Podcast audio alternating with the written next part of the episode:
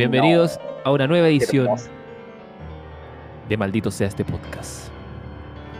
Que les, ha, que les habla Sebastián, los saluda cordialmente a todos en el día ya 90, 90 y tanto de cuarentena. Al habla también está Camilo. Camilo, salude. Hola, ¿cómo están? Espero que mal. XD, XD. Y está el científico Rolando. Hola, eh, hola, hola, estoy poniendo mi voz más científica que tengo. Muchas gracias. Bueno, muchachos, en breve, ¿cómo, cómo ha estado su semana? Mm.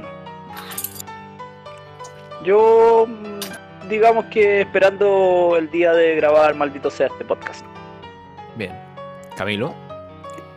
Eh, Súper contento, muchas, muchas bonitas imágenes han aparecido en mi vida esta semana.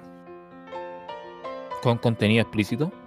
Eh, explícito en qué sentido? Porque lo que te erotiza a ti puede ser muy distinto a lo que me erotiza a mí. ¿Por qué, que yo estamos hablando de erotismo?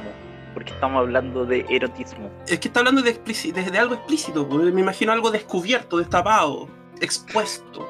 Ah, y eso es erótico, tienes razón. Sí, hay una eh, relación entre el destape y lo ah, erótico. claro, por ahí va el vínculo, ¿cachai?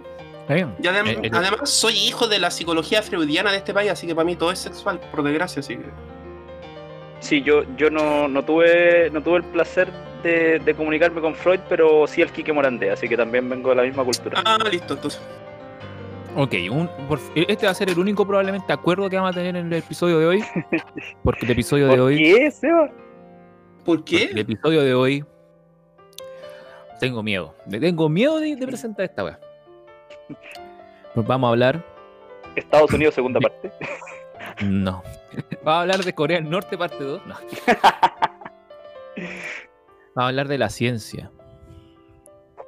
De la ciencia como práctica humana en el sentido de que vamos a poner a disposición de debate dos posturas. Por un lado, la defensa férrea de la ciencia dura como disciplina generadora de conocimiento y como fin último eh, que nos permita acercarnos a la verdad o a lo más cercano posible a la verdad. Y por otro lado, la coexistencia con disciplinas que no tienen un carácter científico duro en sí mismo, pero que al parecer también constituyen parte del quehacer humano y que tienen más relación con la narrativa que con la ciencia dura basada en el dato. Hoy, por una parte, Camilo va a representar la defensa férrea de la ciencia dura, algorítmica, numérica, estadística, y Rolando va a representar la defensa de todo lo que funciona en paralelo con la ciencia dura, la ciencia blanda, por así decirlo. Y lo que es yo, me voy a sentar a escucharlos pelear. qué lindo. Así que para que nos ordenemos un poco, eh, eh, voy a. Esto es como Jordan Peterson con Slav Sisek. Va a partir Camilo con cinco minutitos exponer su tesis con respecto a la, a la ciencia. ¿Me puedo empezar a sonar la nariz así compulsivamente? Por favor. Eh, porque estoy, estoy asumiendo que Rolando es Jordan Peterson. Pues, o sea, él es un hombre. él, es un hombre que se cuida mucho. Eh, que hace su cama todas las mañanas, ¿no es cierto? Entonces, yo, yo quiero ser el, el, el hueón con el tic que se suena la, nariz, ¿no? La, langosta del Tavo versus el mapache de Cartagena. La langosta del Tavo versus el mapache de Cartagena, me parece. Eh, ya, cinco minutos. Sí, no creo que me tome más tiempo desacreditar a las pseudociencias. No, no creo que sea más necesario que cinco minutos. Eh, pucha, ¿por dónde partimos? Eh, yo siempre expreso lo siguiente. Yo siempre he dicho que todas las personas son científicas. Así como todas las personas son filósofas. El tema es que como no saben ni de ciencia ni de filosofía, hacen mala ciencia y hacen mala filosofía. Entonces caen muy rápido en en las narrativas que se construyen alrededor de ella. Y al caer en las narrativas, las narrativas tienen esta particularidad de que en el fondo dejan entrever el, el deseo personal, el interés personal, eh, la agenda personal, y eso las va alejando de cosas como la objetividad, ¿no es cierto? Eh, de la realidad misma y la acerca al campo de lo subjetivo. No tengo ningún problema con el campo de lo subjetivo, o sea, sí tengo varios, pero, pero en general si una, una persona es libre de creer, y, esta, y aquí viene la gran diferencia que yo voy a establecer ahora mismo en estos cinco, en estos cinco minutos. Eh, la diferencia entre creer y pensar, o entre creer y saber ahí yo creo que es donde se dibuja la frontera y yo me pongo eh, de un lado muy claro y en verdad a mí las creencias, ni las mías personales ni las de los demás me interesan mucho. De hecho, por ahí en mi, en mi arranque, en mi lista, soy bien de la idea de, de que no creo mucho, no, no creo en las cosas en general ni en las personas, ni en los objetos, ni en los ideales, ni en los principios. Pienso en ellos mucho, pero no creo en ellos. Y yo creo que ahí va la diferencia fundamental. Que pensar es un acto que requiere un poco más de compromiso. Un compromiso intelectual, estoy diciendo. Eh, uno puede opinar lo que quiera, uno puede creer lo que quiera. Y ni siquiera, por ejemplo, para las creencias o las opiniones no necesita respaldo. Por ejemplo, no sé. Una persona puede creer que las vacunas causan autismo. Ya, bacán pero pensar, el acto de pensar en si las vacunas causan autismo o no, requiere un poco más de esfuerzo, un poco más de trabajo, hay que hacer la tarea. Y eso es lo que le cuesta mucho a la gente. Es más fácil creer, es súper fácil creer. Para creer no tenéis que hacer nada, tenéis que creer nomás. Pues listo, decir, ya, las vacunas causan autismo porque, eh, eh, no sé, lo leí por ahí, ya. Pero hacer la tarea es más complicado. Y hacer la tarea ya te muestra que en verdad no hay ningún estudio que vincule, por ejemplo, las vacunas con el autismo, salvo un estudio que apareció por ahí con los años 80, que fue como el estudio, la tesis, después se desacreditó y quedó dando vueltas, se convirtió en meme. Y sería. Entonces, en verdad, mi, declaración de principio es más bien esta. Eh, en el siglo XXI, en el tema de, de la organización, por ejemplo, de la sociedad, o de las políticas, ya sea educativas, de Estado, etc., no debería haber lugar para las creencias, solo para los saberes. Y para ello hay que establecer muy claramente cuáles son los métodos de esos saberes, cuáles son los objetos de esos saberes, y empezar a ver, por ejemplo, qué capacidades predictivas tienen, etc. Porque al final del día la gran gracia de hacer ciencia, por ejemplo, es ser capaz de establecer ciertos modelos que te permitan eh, predecir fenómenos y demostrar cómo funcionan esos fenómenos. O sea, bacán si uno quiere creer en, no sé, pues quiere ser politista, creer en los dioses del agua, del trueno, de las nubes, no sé, inventa. Bacán. Pero ya sabemos cómo funcionan esos procesos, ya sabemos por qué ocurren. Los hemos modelado, los hemos replicado, podemos predecirlos con mayor o menor precisión en algunos casos. Eh, pero. Te queda un minuto, Camilo. Sí, sí. Pero ya tenemos esos modelos predictivos. Entonces, por ejemplo, que alguien se declare, no sé, eh, pagano y que quiera decir que en el siglo XXI tiene, tiene cabida la creencia en el dios del trueno Thor, por ejemplo, y después me voy a burlar de todos los dioses, no se preocupen, eh, me parece bien tirado de las mechas. Eh, más que nada es casi un ejercicio de no querer investigar o no querer estudiar muchas veces. Eh, la elección de la creencia va por ahí, según yo. Eso. Ok, esa fue la intervención de Camilo. El señor científico, Rolando. Oye, eh, primero... A partir de ahora. Ya, ok, ok. A partir de ahora ya. Sí, a partir de ahora ya. No, a partir de ahora ya. Eh, primero es un, tema que, mm, a ver, viniendo desde la posición en la cual yo tengo una formación profesional, llegué a tener una... Eh, hice clases de, ciencias exactas.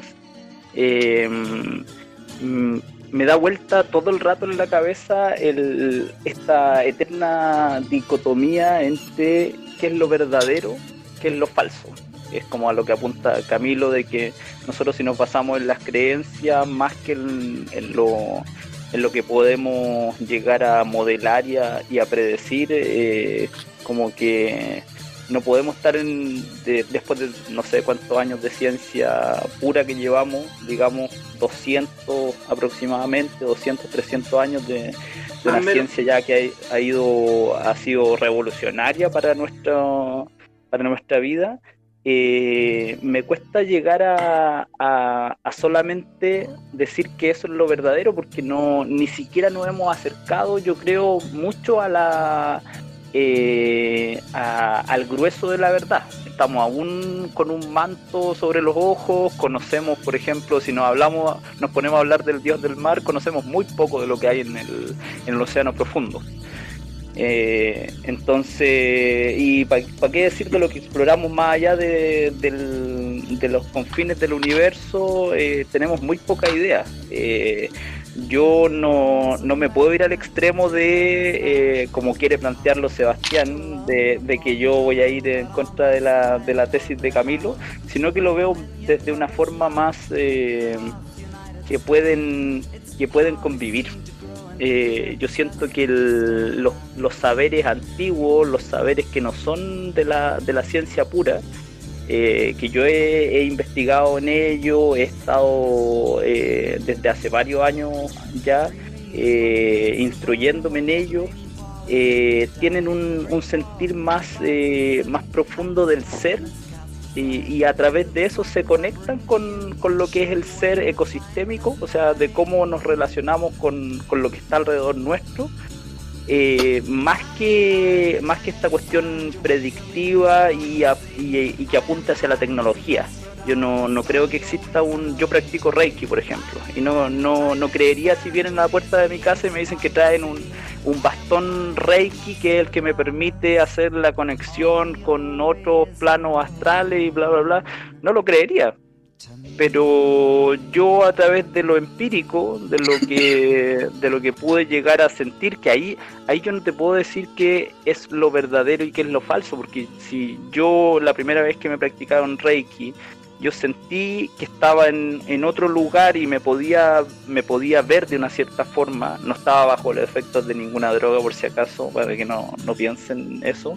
Eh, entonces, al llegar a sentir eso, yo dije, pucha, aquí hay algo, hay algo que no he, que no he descubierto en mi vida. Y a través de eso es integrar una parte que lo podemos llamar instinto, lo podemos llamar algo más sutil, que, yo no digo que es predictivo, sino que es como, es como esa, esa corazonada, eh, e, eso de creer en la magia finalmente, más que en la ilusión. Eh, de creer que hay ciertas cosas con las cuales uno conecta sin querer y que van haciendo clic de una cierta forma, se van armando ciertos puzzles y a través de eso uno llega a un conocimiento más profundo sobre todo de uno mismo.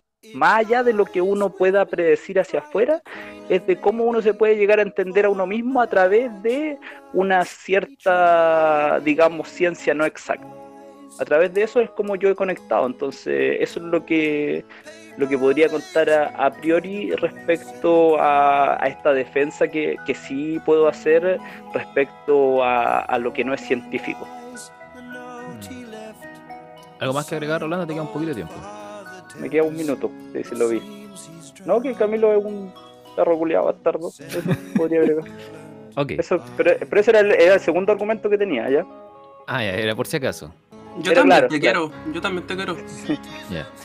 Ahora, eh, Camilo, tienes un minuto para elaborar una réplica respecto a lo que expuso Rolando y Rolando va a tener los cuatro minutos restantes para responder a tu réplica. Eh, mira, yo la verdad es que no veo la incompatibilidad, pero de nuevo, eh, Rolando se mueve hacia el campo de la creencia y abandona el campo del saber. Por ejemplo, eh, yo no creo que sean compatibles estas dos perspectivas, la pseudociencia con la ciencia, por el hecho de que la ciencia requiere de que los vacíos en el conocimiento estén bien delimitados. Si no, no puedo yo investigar. Y la pseudociencia que hace, precisamente lo que hace es volver borroso aquello que podría estar mejor definido. abriendo puertas a interpretaciones que escapan ya a los mecanismos más clásicos que tenemos para ver y evidenciar eh, fenómenos. Por ahí está, ¿no es cierto?, la fundación James Randi, por ejemplo, que lleva, no sé, como 20 años ofreciendo un millón de dólares al que pruebe alguna experiencia paranormal. Y ahí está el millón de dólares, esperando a que alguien lo vaya a reclamar.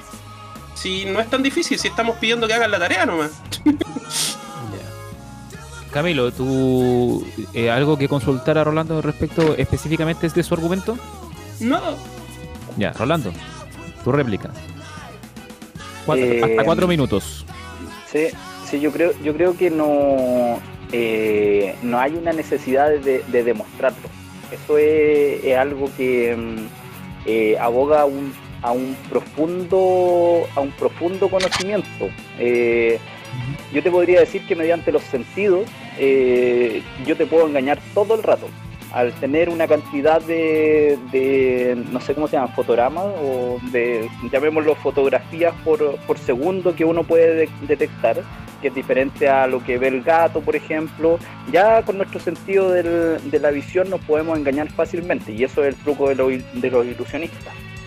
Entonces, a través de los sentidos, ya vamos a entrar en, pucha, podríamos entrar en la, la caverna de Platón, pero es súper difícil alcanzar el conocimiento profundo, eh, el 100% digamos, de lo, que, de lo que no sabemos, llegar a alcanzarlo mediante, el, mediante los sentidos.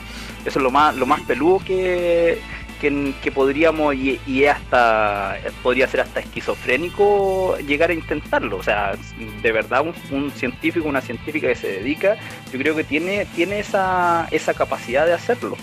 Eh, pero yo al menos personalmente eh, me gusta esta cuestión de ir mezclando lo que yo ya he aprendido de la ciencia con lo que se está viendo de la ciencia actualmente, de cómo sigue avanzando y de cómo aplica la, en la tecnología que, nos, que nos permite en este momento estar, eh, estar comunicados que yo sé que no lo hizo un chamán en, en digamos en Perú o Bolivia, pero hay procesos, hay curaciones, hay cuestiones que, son invisibles a la actual ciencia. Quizá en algún momento la ciencia lo puede llegar a, explicar.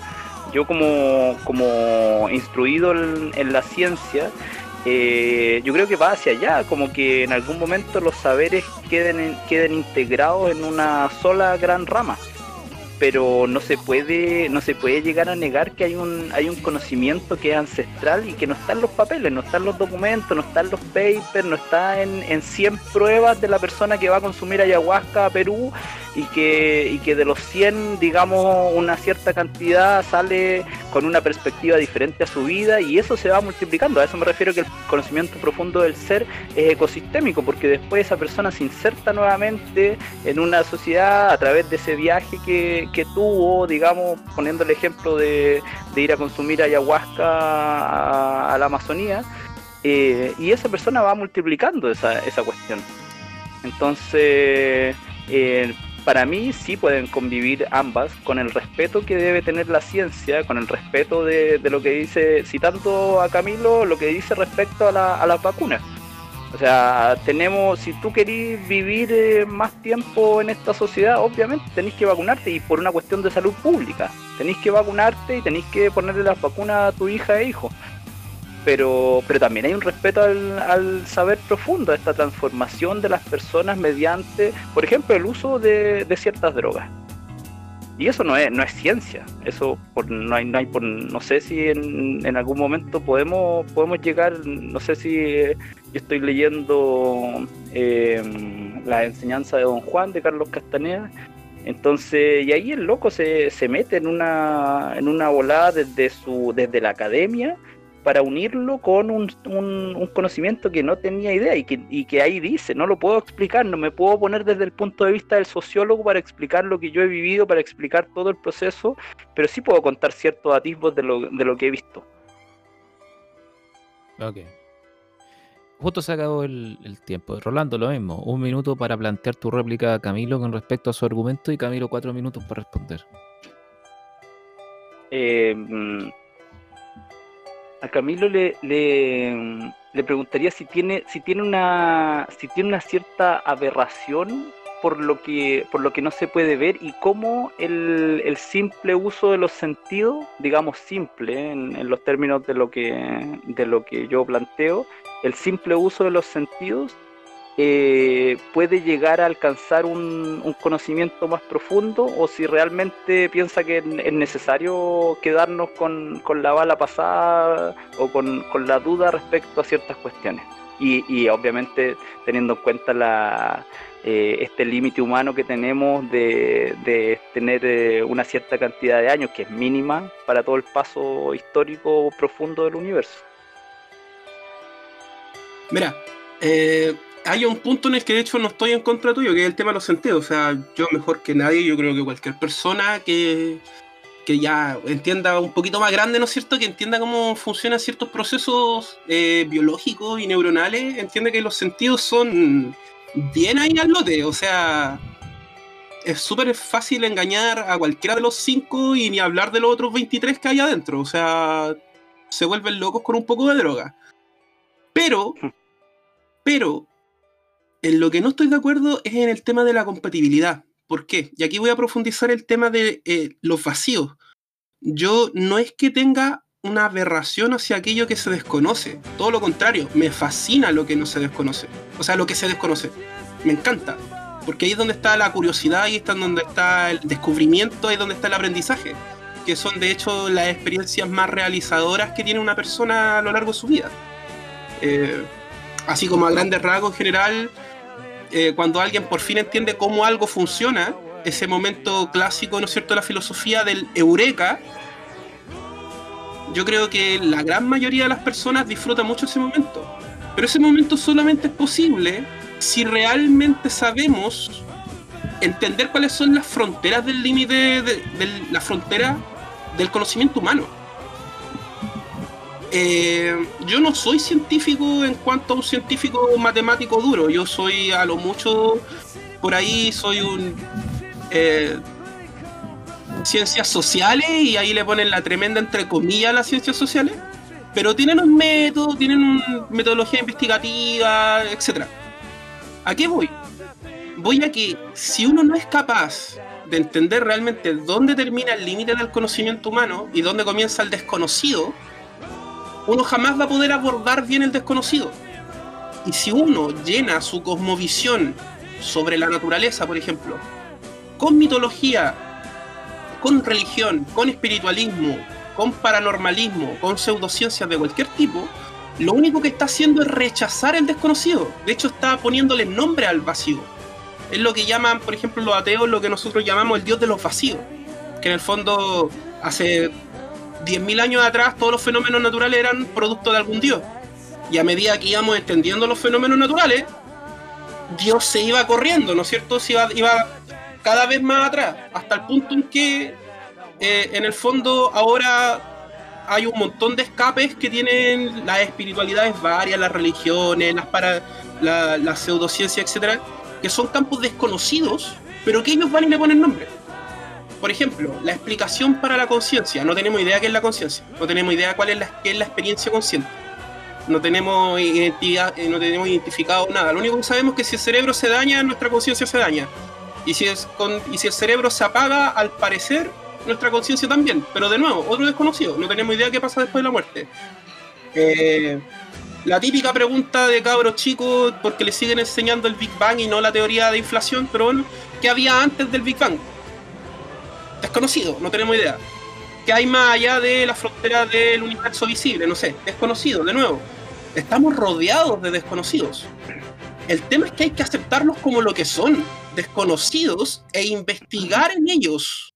Si yo asumo una creencia personal y le coloco y la coloco la impongo cerca de la frontera con ese desconocido o en el desconocido mismo, yo estoy de hecho haciendo un acto súper egocéntrico, etno, eh, etno, perdón, antropocéntrico, de darle características humanas a un desconocido. Por ejemplo, no sé, hace mucho tiempo ya está claro que más de algún tipo fue volado a alguna clase de Feynman. Te queda un minuto, Camilo, por si acaso. Aquí, por eso aquí remato. Estamos claro que más de alguno fue volado a alguna de las clases de Feynman. Cuando él empezó a explicar lo que era eh, la mecánica cuántica. Y no me cabe duda que de ellos salieron muchos libros de, por ejemplo, medicina o psicología cuántica. Eso no es abordar los desconocidos. Eso es simplemente tomar un desconocido, ponerle nombre y tratar de venderlo. Y ese es el problema con la pseudociencia, que no respetan la ignorancia. La tratan de ocultar, como si fuese algo vergonzoso. Y esa es una característica clásica de las religiones, de hecho. ¿Puedo, ¿puedo intervenir? Ahí yo estoy, pues. Sí, está mi minuto. Ya. Eh, aló, oye, los perdí en la última parte. Eh, me quedé en, lo que, en los que fueron a la clase de Feynman. Ah, eh, estoy seguro que alguien de los que se fue, de los que fueron las clases de Feynman, ¿no es cierto?, a, estudiar mecánica cuántica, todo que haber ido volado y después, no sé, pues 20 años después escribió un libro sobre, no sé, psicología cuántica o medicina cuántica o espiritualidad cuántica, que está lleno de, por ejemplo, las, las religiones New Age, por ejemplo, están llenos de la palabra cuántica por todos lados. Y no es así como funciona la cuántica. no. ¿Cachai? A eso voy yo, que no respetan el, la ignorancia, no respetan el vacío de conocimiento. Lo tratan de ocultar, lo tratan de cubrir, lo disfrazan. A eso voy. Ok yo creo que yo creo que ahí la, generalización respecto eh, a, ese punto eh, eh, le hace bastante poco le da muy poca ayuda a la digamos voy a usar la misma palabra a pesar que parezca un poco mal vista pero pseudociencia debido a mucho weón chanta estamos llenos de hueones chantas en esta sociedad. Y ahí ya entra en un problema más profundo social respecto a eh, no me acuerdo cómo se llama el de la pulsera de los mil poderes, Omarcito, Omarcito Gárate, algo así. Omar Gárate, ¿no? Algo así. No sé si Omar Vera, Omar Vera es otro chanta, pero bueno. Entonces, demasiados chantas dando vuelta, queriendo plata, eh, hace que lo que lo que va detrás de, este tipo de yo lo llamaría más que nada una, una filosofía una eh, o un entendimiento distinto respecto a todas las cuestiones que pasan eh, yo he conocido a muchos uno, uno le llama maestro o maestra yo tengo ahí tres, tres personas que para mí son maestras en la vida y, claro, ellos, esas personas, eh, digamos que reciben el sustento económico, eh, porque lucrar sería decir mucho, pero reciben su sustento económico a través de estas pseudociencias. Entonces, eh, uno ahí se da cuenta que no te están vendiendo la pulserita de los 10.000 poderes. No, no, no va por ahí la cuestión. Va por el, ¿sabéis qué? Empieza por conocerte a ti mismo. Eh, te querís sanar de una cierta cuestión, ¿qué es lo que llevó a que la última parte del eslabón fuera que, tú tuvieras un cáncer? ¿O por qué? aquí yo, creo que les va a dar un poco de tirria, pero ¿por qué llegaste a tener un accidente como el que tuviste? ¿Por qué tuviste que chocar? ¿Cuáles fueron las decisiones que tomaste en tu vida que te llevaron a un lugar en el cual tú no querías estar? Porque nadie quiere chocar en su auto, por ejemplo. Entonces, y ahí, ahí no va, no va, sabéis que tómate la, el agüita de los, de, de los milagros y, se te va a sanar todo. Esa weá es mentira. Nadie podría hacer eso. Y ahí es donde yo discuto respecto a la ciencia tradicional, en este caso me estoy metiendo con la medicina, donde la medicina alópata lo que te dice es tómate una, una pastilla o sigue un cierto tratamiento, estoy generalizando nuevamente porque hay medicina que es muy, muy buena, pero en general lo que se, lo que se aplica es que la gente le duele la cabeza y va al médico. Y podía estar años con esa cuestión y te va a dar la misma pastilla, te va a aumentar el, gramaje o te va a cambiar la pastilla. Pero puta, quizá lo que te está dando, lo que te está dando esos dolores de cabeza está, está en otra parte, Está, no sé, en un hijo que nunca quisiste tener, por ejemplo. Está en un, en un trabajo que nunca quisiste tener entonces, si tú puedes llegar a conocerte profundamente, si tú puedes llegar a tomar ciertas decisiones en la vida, eso te va a permitir tomar ciertas decisiones que no es, finalmente no es magia. Es decir, sabéis que si yo tomo estas decisiones voy a, voy a estar, estar más cerca de llegar a una cuestión en la cual yo quiero. Y si no llego a ese, a ese lugar donde yo quiero, finalmente yo estuve haciendo todo lo, lo posible, todo lo que tenía a mano para poder llegar. Eh, muchachos, eh, me gustaría que por, con respecto a lo que ustedes han expuesto, me gustaría que abocáramos el, el, debate respecto como a las consecuencias prácticas de las posturas que ustedes están en el fondo defendiendo. En el sentido de que, eh, por ejemplo, en el caso de Camilo, ¿cuál, el, ¿cuáles son los alcances de ceñirse al, al perdón, voy a empezar de nuevo. Todas estas posturas me parece que son válidas en la medida en que uno tiene la suficiente capacidad intelectual para poder comprenderlas desde su desde su epistemología. Disculpa, Seba, de, nuevo, de nuevo, de nuevo la pregunta, disculpa, no te, no te Sí, es que voy a por eso, voy a, voy a empezar mi, mi argumento de nuevo. Que ambas posturas que ustedes exponen me parecen válidas en las medidas que uno entiende desde cómo se conciben. Pero me hace ruido en ambos escenarios cuando, y tiene que ver un poco en relación a lo que decía Camilo, en cuando la gente adopta una de estas dos posiciones sin entenderlas.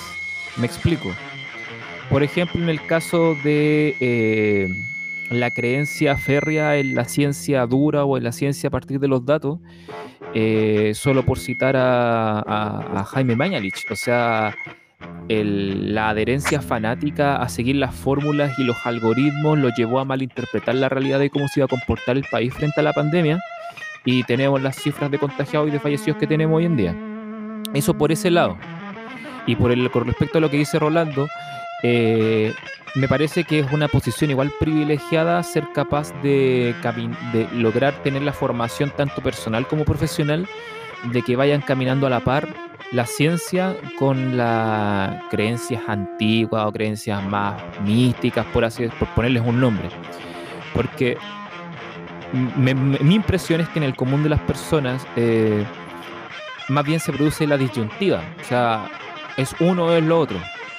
Y, en lo personal me resulta preocupante cuando la adherencia a la creencia por sobre la confirmación empírica de los hechos se traduce en que las tomas de decisiones o el comportamiento de las personas no solamente les produce malestar a ellos mismos, sino que malestar dentro de su entorno. Por citar un caso, los antivacunas, por poner un ejemplo. Entonces, me gustaría que cada uno de ustedes pusiera eh, con respecto a ese a esos alcances, a ver eh, si podemos como en el fondo porque a la larga la idea de debatir esta idea es como ver en, dónde nos podemos encontrar, pues cuál es el punto medio detrás de, alejarnos del dogma y buscar de cierta forma un, consenso respecto a eh, cómo ocupa, cómo en nuestra vida tanto la ciencia como la creencia personal o la espiritualidad ocupan un lugar. Eso. ¿Quién quiera tomar la palabra?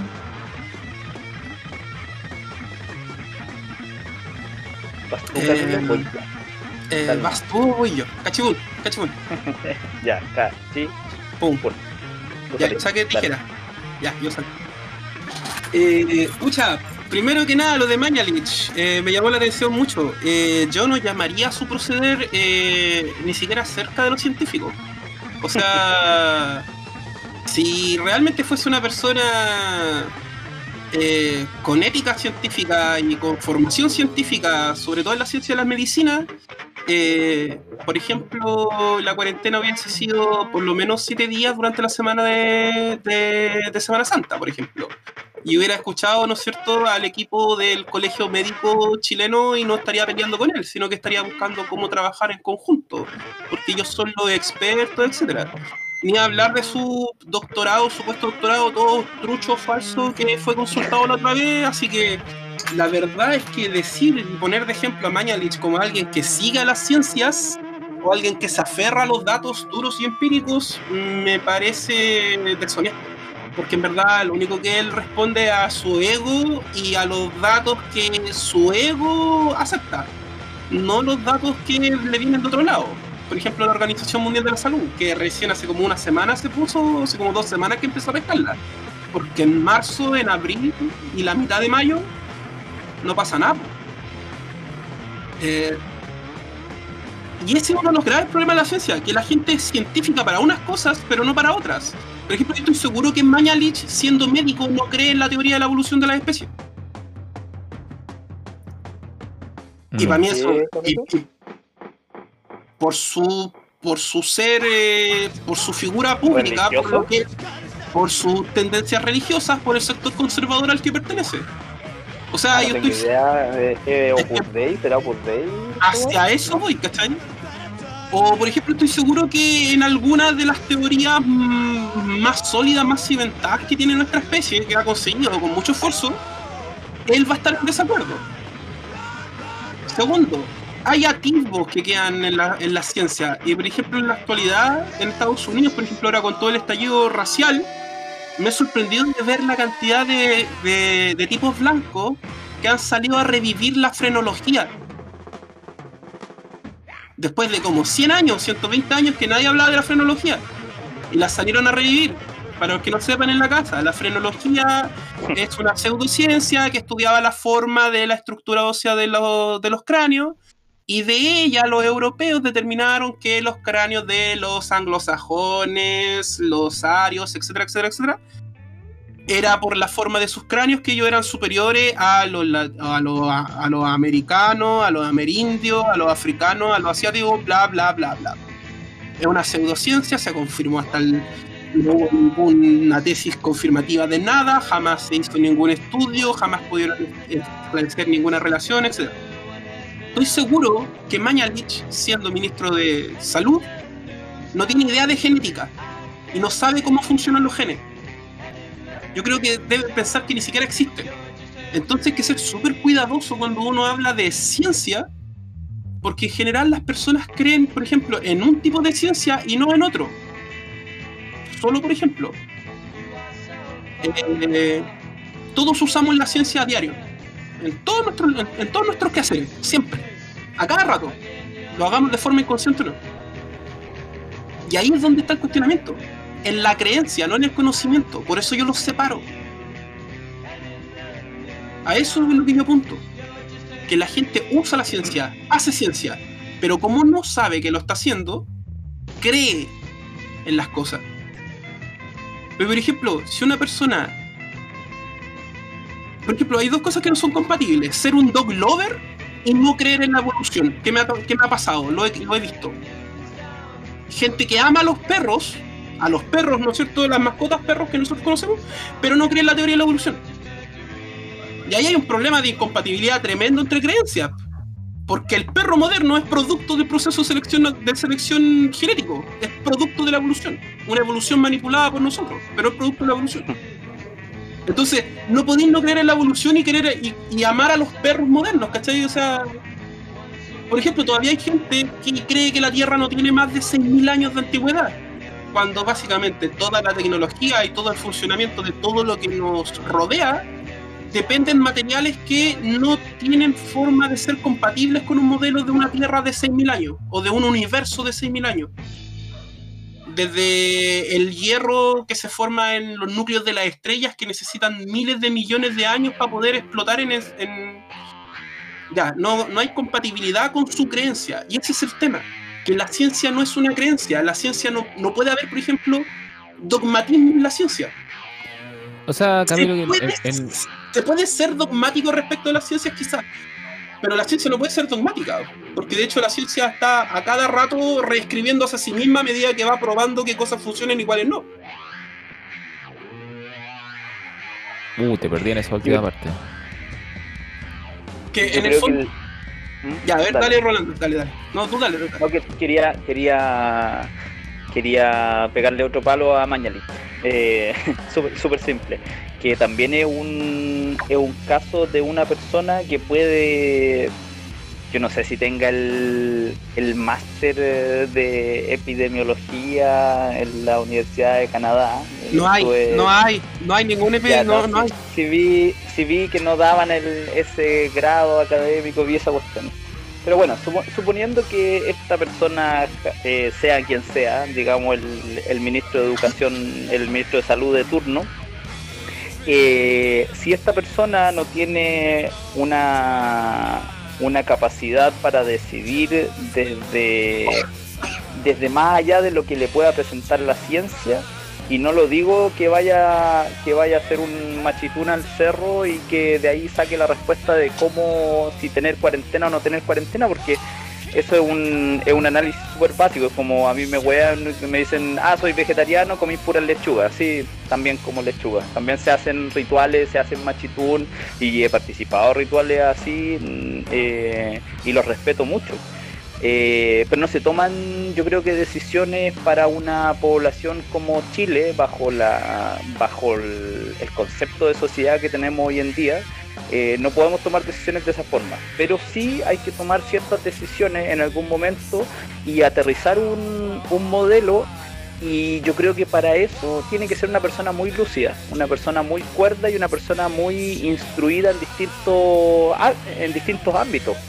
Eh, entonces no confío 100% en una persona que solamente se ha instruido en ciencia.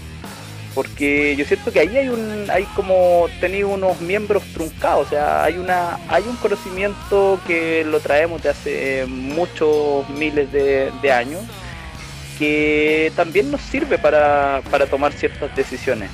Eh, entonces, además, los modelos, si uno ya se va al caso más concreto de lo que está pasando ahora en Chile, eh, y siendo súper ingenuo, suponiendo que ellos trabajaron eh, a conciencia científicamente, los modelos hay que aterrizarlos a la realidad y los modelos hay que aplicarlos al caso chileno y conocer lo que es Chile, conocer cómo se comporta la sociedad chilena y ahí, ahí nuevamente tenemos que tener una integración de distintos saberes. No es solamente la parte científica dura, lo que lo que porque la, gente no se comporta como si fueran bots.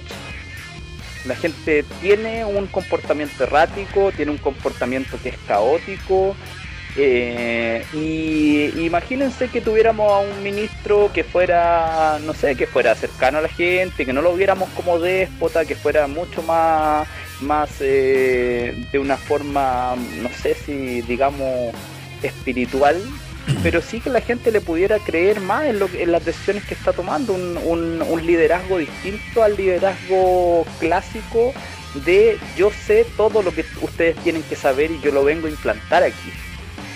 Yo creo que ahí es donde nosotros nos desligamos de, lo, de los saberes de la, de la ciencia para integrar lo que se ve en el día a día, lo que se ve en la sociedad, lo que se palpita en, la sociedad misma. Y ahí, ahí, hay una desconexión en general de la, de la ciencia dura con lo que se puede hacer en, en, la sociedad. Ahí yo creo que actualmente tenemos la fortuna de tener divulgadores científicos y hay mucha gente joven que se está dedicando a la divulgación científica y se agradece muchísimo eso.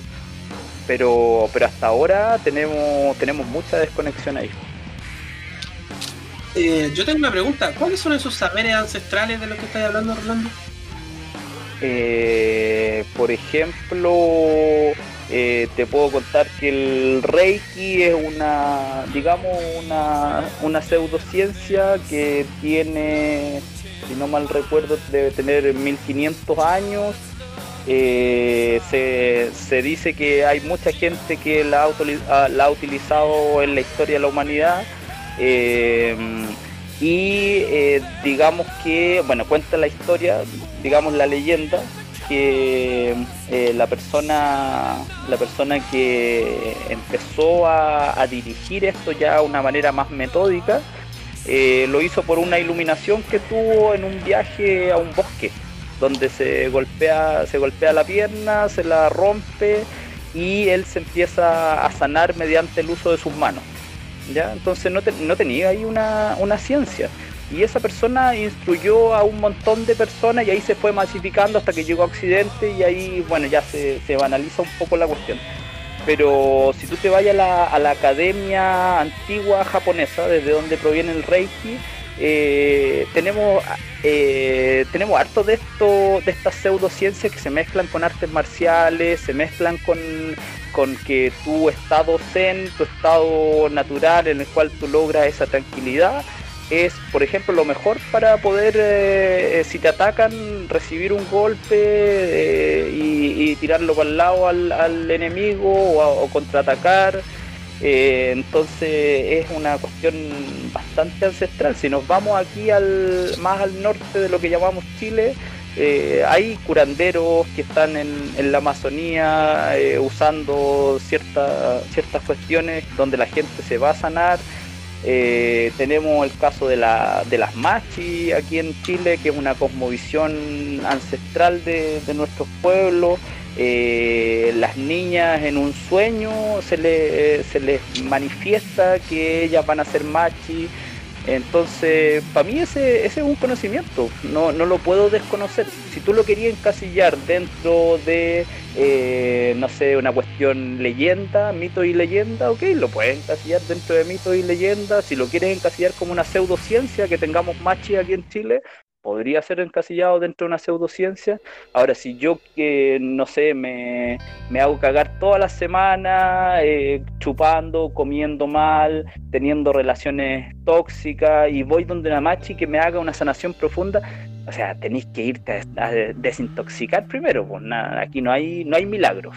Eh, el milagro es que una persona cambie sus hábitos para poder autosanarse. En general es, más o menos así. Por eso voy, porque es que ahí es donde está, porque ahí es donde en el fondo el dios de los vacíos todavía está rellenando el hueco. Ahí donde hay ignorancia le colocaron nombre Machi, donde hay ignorancia le pusieron nombre Reiki. Todos esos fenómenos se pueden explicar desde la neurobiología, la neuroquímica, la neurociencia, se puede explicar desde la psicología, todo eso puede ser tratado desde áreas más científicas, mucho más objetivas. Claro, con diversidad de resultados, por supuesto, pero el poder de la sugestión personal es tremendo. O sea, todo lo que tú mencionaste tiene un solo nombre, efecto placebo. que está súper documentado en su efecto y su capacidad de, de, funcionar. O sea, si a una niña la crían en una sociedad desde que le están diciendo desde que es niña que eventualmente va a tener un sueño que le va a revelar a ella su destino, de más que sí, pues, weón. o sea, no. Yo lo, cuando ya lo analizo desde fuera, desde la perspectiva científica, a mí todo ese tipo de conocimientos ancestrales se caen a pedazos. O sea, para mí cero respeto con el conocimiento de la edad de bronce para atrás. O sea, de hecho ni siquiera lo llamaría conocimiento. Eh, ahí es donde de nuevo los separo, el conocimiento de la creencia, aquello que se sabe de aquello en lo que se cree, son dos cosas distintas. Entonces, por ejemplo, si vamos a hablar de ese tipo de, ese tipo de conocimientos, por ejemplo, el 62 para el terremoto de Valdivia, eh, un grupo, una comunidad mapuche, es un sacrificio humano. Está registrado como el último sacrificio humano de Latinoamérica y obviamente el último en Chile. Da. Y ellos hicieron un sacrificio humano, descuartizaron a un cabro chico de 6 años, eh, por órdenes de una match, etc. Claro, seis horas después ocurrió la última réplica del, terremoto de Valdivia y, claro, en la comunidad donde se practicó esto, como que hicieron la asociación inmediata que sacrificio humano detuvo, detuvo al mar, etc. Detuvo los terremotos, calmó a la tierra. Y la verdad que, haya calmado. Y claro, pues por ejemplo, llegaron dos antropólogos de la Universidad de Chile eso ese año a hacer la investigación y después llamaron a las autoridades. Y de hecho, al principio el Estado de Chile ni siquiera se quería meter mucho con el tema de los araucanos por un tema de que los las clasificaba precisamente como prácticas ancestrales de poder superior y, que habían estado actuando bajo fuerzas que estaban más allá de su control y su dominio como seres humanos. Entonces como que nunca quisieron abordar el tema legalmente, así como a los dos años después como que metieron preso al abuelo del cabro chico, que fue el que en el fondo les dijo, sí, tomen al niño, llévenselo, no, no sé qué hacer y a otro individuo que creo que ni siquiera era la Machi, porque cuando consultaron a los cinco involucrados en el sacrificio, los cinco dijeron que no ocurrió. Entonces por ahí también está el cuento de que el sacrificio humano quizás es un invento del Estado chileno para villanizar aún más al pueblo mapuche. Pero la verdad es que los antropólogos de la Universidad de Chile sí lo confirmaron. De hecho, sí, sí, sí ocurrió el sacrificio humano, descuartizaron a un niño y ya iba mi pregunta, por ejemplo, ahora mismo no estamos viviendo un desastre natural de proporciones tan catastróficas que quizás hay que empezar a descuartizar a un par de cabros chicos, como para calmar, ¿no es cierto?, la pandemia, por ejemplo. O sea, yo creo, yo creo que habría que hablar con una machi en este momento. Es que a eso voy, pues sí, a eso voy. El saber, a ver, puedo ocupar la palabra saber sin distinción de la palabra conocimiento. Perdónenme los estudiantes de filosofía, pero el saber ancestral, solo por ser viejo, no tiene ninguna autoridad. Tiene que tener algún, algún valor evidencial práctico de que sus prácticas causan algo. O sea, por ejemplo, ¿qué pasa con las culturas que hacen sacrificios rituales? Todavía siguen, está el mundo lleno de culturas que hacen sacrificios animales. ¿Tienen algún efecto real? ¿Cumple alguna función? ¿Hay alguna relación entre descuartizar a una oveja o descuartizar a un cabro chico con detener un desastre natural? ¿Se ha hecho el estudio? ¿Hay algún vínculo? ¿Hay alguna señal de causalidad? ¿Puedo, contra ¿Puedo contraargumentar algo? Eh, Tú conoces muy bien la isla que está ahí al frente de India, eh, North Sentinel. Sí, sí, sí, sí, North Sentinel, aguante. Ya, ¿cierto? Aguante, ¿cierto?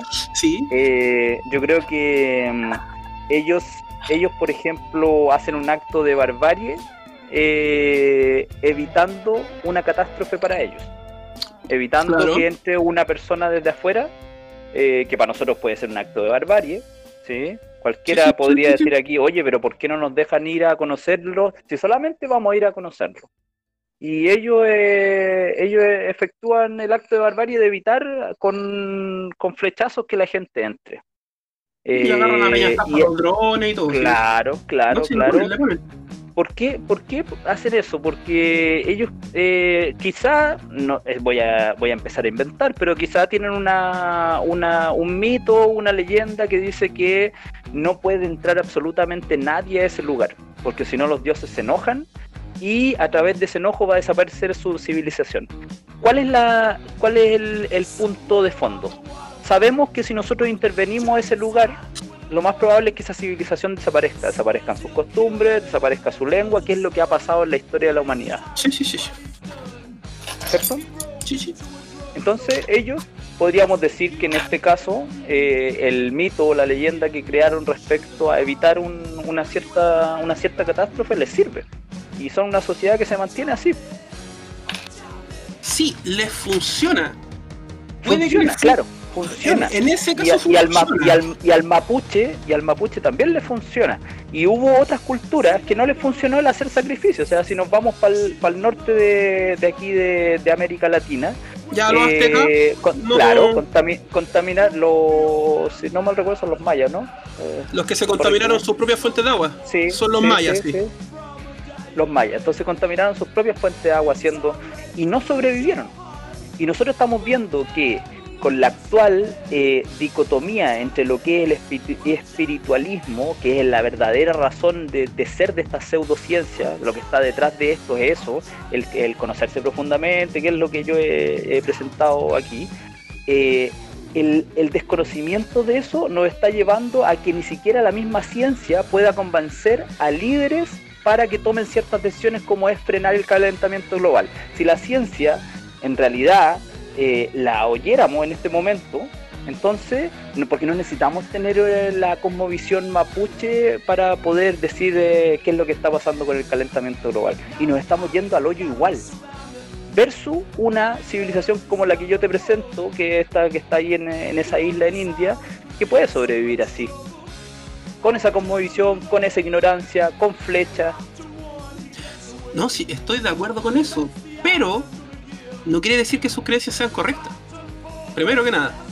Segundo, no quiere decir que el ejercicio de esa función sea el indicado. Estamos de acuerdo, como grupo, como cultura, están protegiendo su territorio probablemente, humanos demasiado humanos, todos los, todos los primates son territoriales. Ya, Viste que ni siquiera hay una explicación ancestral para eso, para explicar, por ejemplo, la pertenencia a la tierra, por ejemplo, desde la cosmovisión mapuche, que en el fondo no existe el individuo, solamente existe eh, aquellos que caminan sobre la tierra y están conectados a ella. Incluso eso se puede explicar sin la necesidad de espiritualismo, eso es simplemente comportamiento tribal primate, todos los primates hacen tienen el mismo comportamiento. de hecho, es bien mamífero esto de colocar frontera y sentirse arraigado a, una, a un sector en particular. Ahora nosotros lo hacemos con un grado de complejidad y alegoría tremendo, y yo creo que por ahí va. Yo creo que la diferencia va en que quizás lo que le falta a la ciencia, y ahí de nuevo la gracia a todos los divulgadores científicos, es ser más apelativa en su narrativa. Porque la narrativa de lo espiritualismo es muy atractiva porque de hecho de lo único que hablan es de lo especial que somos. De lo interconectado. ¿De, de sentir miserable? Es que esa, por ejemplo, yo cada vez que propongo este debate ante estudiantes, durante tres años me pasó, pareciera ser esa la respuesta. Pareciera ser que la, ciencia es demasiado fría, la ciencia es demasiado eh, dura, numérica, estadística, y como que no tiene una narrativa apelativa. Como que, como mm. que la ciencia como que no resuelve esa necesidad de... Es que también, de nuevo, Occidente y su narrativa del héroe, que está básicamente en toda la media que consumimos, nos, nos hace pensar y nos lleva a pensar que tenemos que tener, ocupar o tener un lugar especial. Mm. Entonces, cuando la, cuando la ciencia, en el fondo, lo único que se dedica a hacer y lo único que ha hecho, por ejemplo, en los últimos 200 años, es arrebatarnos de cualquier frontera en la que pueda caber nuestra especialidad y decirnos, no, ustedes no son un animal especial, ustedes son un primate más, son un mamífero más y se comportan en un 90% igual que cualquier otro primate. Eh, se ha dedicado a decirnos que no, la Tierra no es el centro del universo, el universo no gira alrededor de ustedes, no son más que una mota de polvo flotando en el vacío de una galaxia que es otra mota de polvo un poco más grande, que está flotando en un vacío aún más grande, cuando la ciencia en el fondo se esfuerza y en el fondo lo que pareciera ir haciendo, por ejemplo, la neurociencia, todo el misterio de la conciencia y el cerebro y la inteligencia, y al final parece que lo único que somos es un montón de neuronas aleatoriamente conectándose unas con otras, formando pensamientos y imágenes. Entonces, en el fondo la ciencia lo que sustrae es el, no sé, pongámosle chica superpoderosa, el ingrediente, la fórmula X, como que la sustrae del ser humano. Y muchos se sienten perdidos cuando le quitan eso. Yo, yo creo que nos falta nos falta llegar a, un conocimiento más profundo eh, de ambos, digamos de ambos extremos que para mí no son no son extremos, sino que yo creo que son, son bastante lo mismo, complementarios, tienen distintos métodos para llegar a, para llegar a distintas cosas, pero, sí, sí, de hecho... nos, falta, nos, falta, llegar a algo más, más profundo en lo, en lo científico eh, y en lo espiritual. Nos quedamos mucho con, con lo que es el tarot, digamos, el tarot en el sentido de, de la predicción. En lo, superfluo. En, lo superfluo, en ambos casos, tanto en lo científico como en lo, como en lo espiritual. Eh, quería, quería hacer una, una, aclaración pequeñita respecto a lo que habló Camilo diciendo del, del, tiempo antes del Big Bang y lo que existe más allá del universo. Yo tengo una respuesta respecto a eso y me gusta, me gusta contarla porque yo creo que si bien es de dominio público, no a todos les, les llega, les llega esto en algún momento el tiempo, el tiempo existe desde que, desde que empieza, a ver, lo voy a decir de esta forma, empieza a inflarse el universo.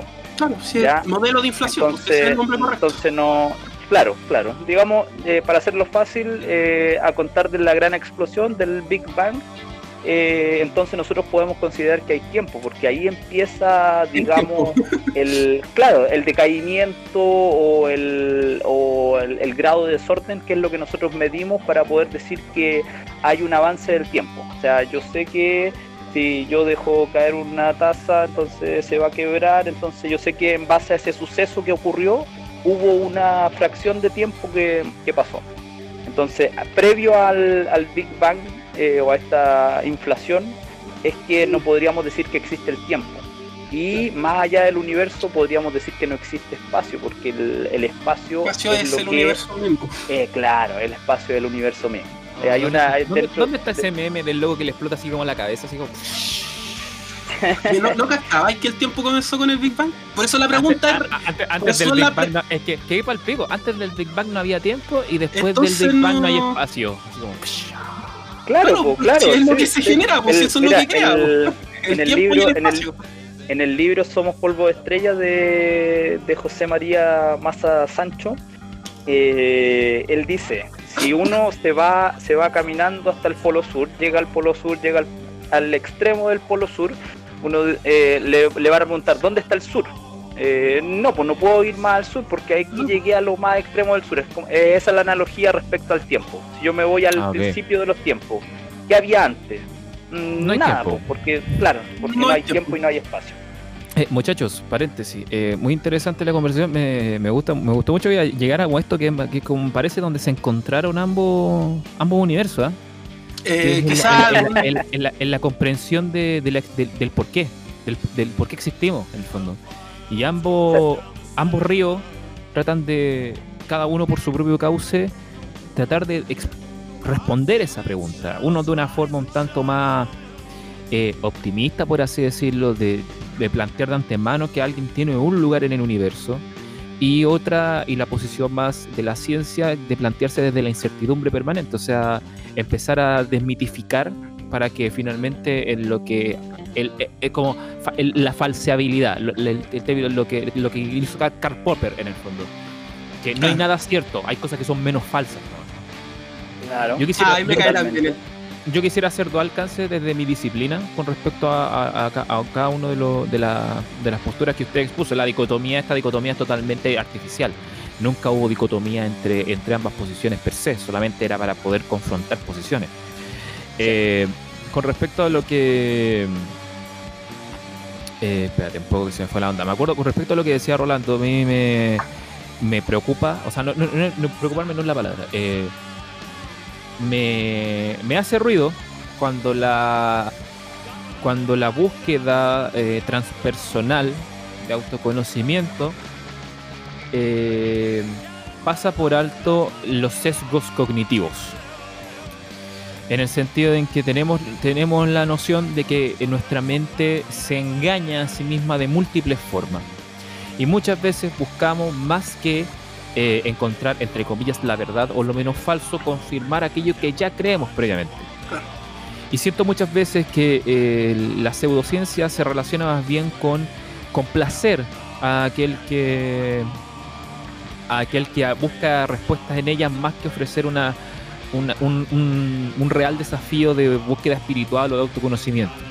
Entonces, eh, por un lado creo que es peligroso acceder a práctica a, las creencias ancestrales o a las prácticas más pseudocientíficas si uno las quiere poner en esos términos, si uno no es capaz primero de atender que uno también como ser humano y pensante tiene errores al pensar.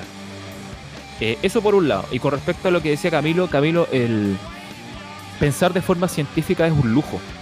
Yo creo que es un lujo en el sentido de que eh, yo no puedo ignorar el hecho de que el pensamiento científico surge a partir del pensamiento post-formal o post-abstracto o sea, en términos piagetanos, si tú alcanzáis el nivel de inteligencia que se espera de ti a los 15 años, empezáis a desarrollar una inteligencia postformal de los 15 en adelante, hacia la adultez.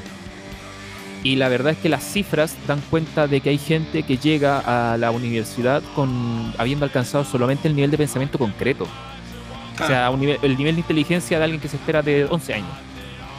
Entonces, pensar de forma científica es un lujo porque requiere años y años de entrenamiento y de influencia, tanto ambiental como cognitiva, como de formación personal. Entonces, yo creo que también la ciencia, y eso se, eh, se lo concedo a Rolando, que creo que, eh, no, creo que tú lo dijiste, que la ciencia ha pecado de hacerse demasiado compleja a sí misma y menos divulgativa. Entonces, Por eso la gracia a los divulgadores científicos, o sea, son súper necesarios. Ahora el punto, eh, ahora el punto está en que para una persona que está, tiene incertidumbre, eh, me resulta un poco complicado pensar que ella vaya a llegar buscando respuestas desde algo que se lo plantea como la incertidumbre, ¿cachai? O sea, estamos claros que los seres humanos vamos por necesidad, como por una compulsión, buscar algo que nos dé certeza, así como entrar a una zona de confort para no tener que pensar demasiado lo que hacemos, por qué hacemos lo que hacemos. Murió Rolando. Wow. Eh, el, el, punto está en que eh, creo que ahí la ciencia queda al debe en el sentido de que nuestro sistema no enseña a pensar de forma científica. Queremos pensar de forma científica, pero no, hemos, no, no, hemos, no, no hemos tomado el pensamiento científico con una responsabilidad como, como quien inculca una religión, por así decirlo, ¿cachai?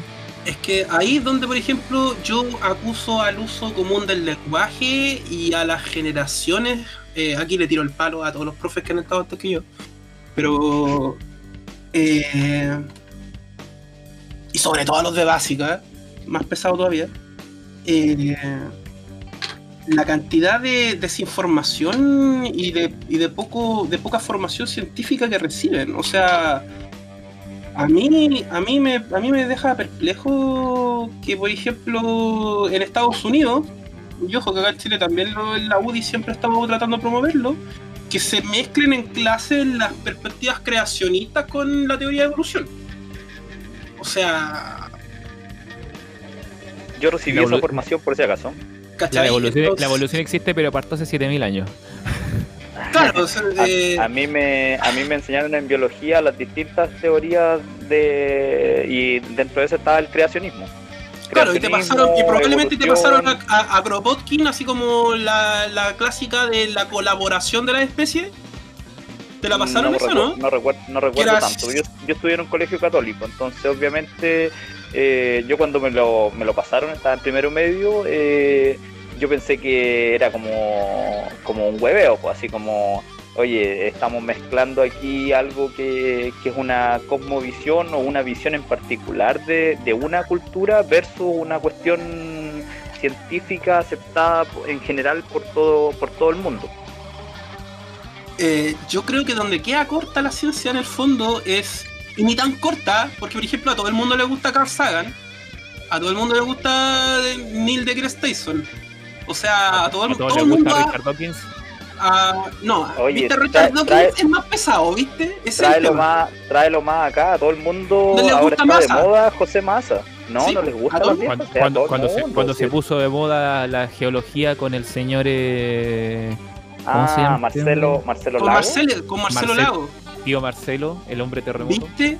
es que en realidad a la gente les gusta la ciencia porque en verdad cuando enfrentan ya la realidad probada a través de modelos matemáticos, de modelos teóricos, y se dan cuenta de cómo funcionan las cosas o de cómo probablemente funcionan las cosas, ¿cuál es? Porque, otra cosa, el uso de la palabra teoría en nuestra cultura yo creo que es el más grande impedimento a la hora de volverse una persona más científica. O sea, esa es tu teoría, Camilo. Sí, esa es mi teoría. ¿Viste? Ese es el problema. Esa es mi tesis. Esa es mi tesis. Sí, está, estamos mal, usamos mal el lenguaje. Pero, en el fondo ocupamos la palabra teoría como si, como si, si significase puede que sí, puede que no. Y, y, eso no es lo que significa teoría. Teoría significa un modelo. Y cuando alguien eleva una teoría, en el fondo está probando. Un modelo, un modelo ultra probado ultra probado que pareciese, y, es lo más evidente, que en el fondo evidencia un fenómeno de la naturaleza. Y yo puedo construir este modelo, lo levanto y después lo puedo replicar y funciona. Predictivo y con una capacidad de error. Claro, y por ejemplo, la teoría de la evolución es probablemente el cuerpo teórico más sólido de nuestra especie. O sea, se prueba desde todas las áreas. O sea, en, en la actualidad estamos hablando ya de evolución cósmica, evolución cosmológica. Así, ya los que están más en la volada de los multiversos, o sea, si, no sé, ya aquí me voy en la ultra volada. Si una civilización es capaz de crear o, simular universos, entonces hay selección natural entre universos. Los universos con inteligencia sobreviven y se reproducen, los universos estériles se extinguen. Listo, la evolución aplica incluso para los universos. Eh, muchachos, yo quiero eh, que nos vayamos a nuestra primera pausa. Eh, las conclusiones se las dejo para, para las personas que no, estén escuchando el podcast, porque en realidad sacar conclusiones más en limpio no viene al caso en este minuto. Sí, mm, quiero hacer un alcance, una reflexión más bien práctica, que ustedes sin querer lo dieron cuenta del, del gran déficit que tiene el sistema educativo chileno, que es enseñar a pensar como científico.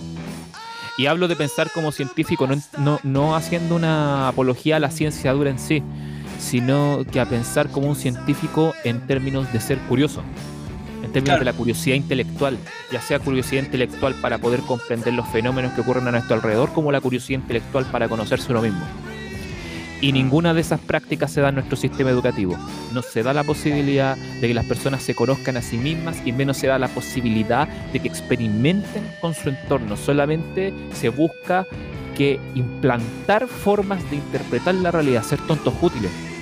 Y eso a mí en lo personal me, parece obsceno de nuestro sistema educativo porque eh, no genera ciudadanos pensantes, ya sea ciudadanos pensantes como chamanes, por así decirlo, ciudadanos que puedan guiar espiritualmente a la gente sin tener una religión que los sustente de por medio, o ciudadanos que piensen la ciencia y piensen en cómo mejorar nuestra civilización a partir del conocimiento científico. Y la carencia de ambas figuras, tanto guías espirituales como guías científicos o guías intelectuales, es lo que nos tiene parados en este mundo de charlatanes y de buenos incompetentes. Esa es mi opinión, mi humilde opinión. Eso, cariño a Luis Yerko. Cariño No, a yo Yo no estoy tan de acuerdo, o sea, igual chupa el pico de ese viejo culiao, pero. eh, pero yo no estoy tan de acuerdo. Yo creo que los chamanes no hacen falta. Así de simple. Yo creo que lo que hace falta es un rey filósofo, sí. Pero es distinto del chamán. Yo Es creo que el rey, el rey, el rey filósofo tiene, el rey filósofo tiene mucho de, de chamán. No, yo creo que el rey filósofo no tiene nada de chamán. Bueno, La Lo filosofía, es que la, de nuevo, la filosofía tampoco es creencia, si hay- es que ahí están, ahí están las cubetas, ahí están las, el- nuestras diferencias de pensamiento categórico, ¿cachai?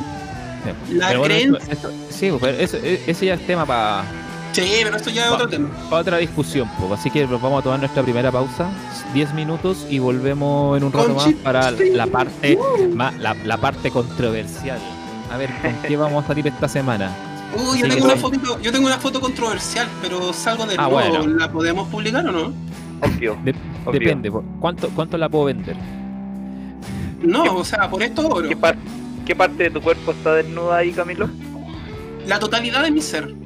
Oh, rico. Ok, nos vamos a la pausa y volvemos.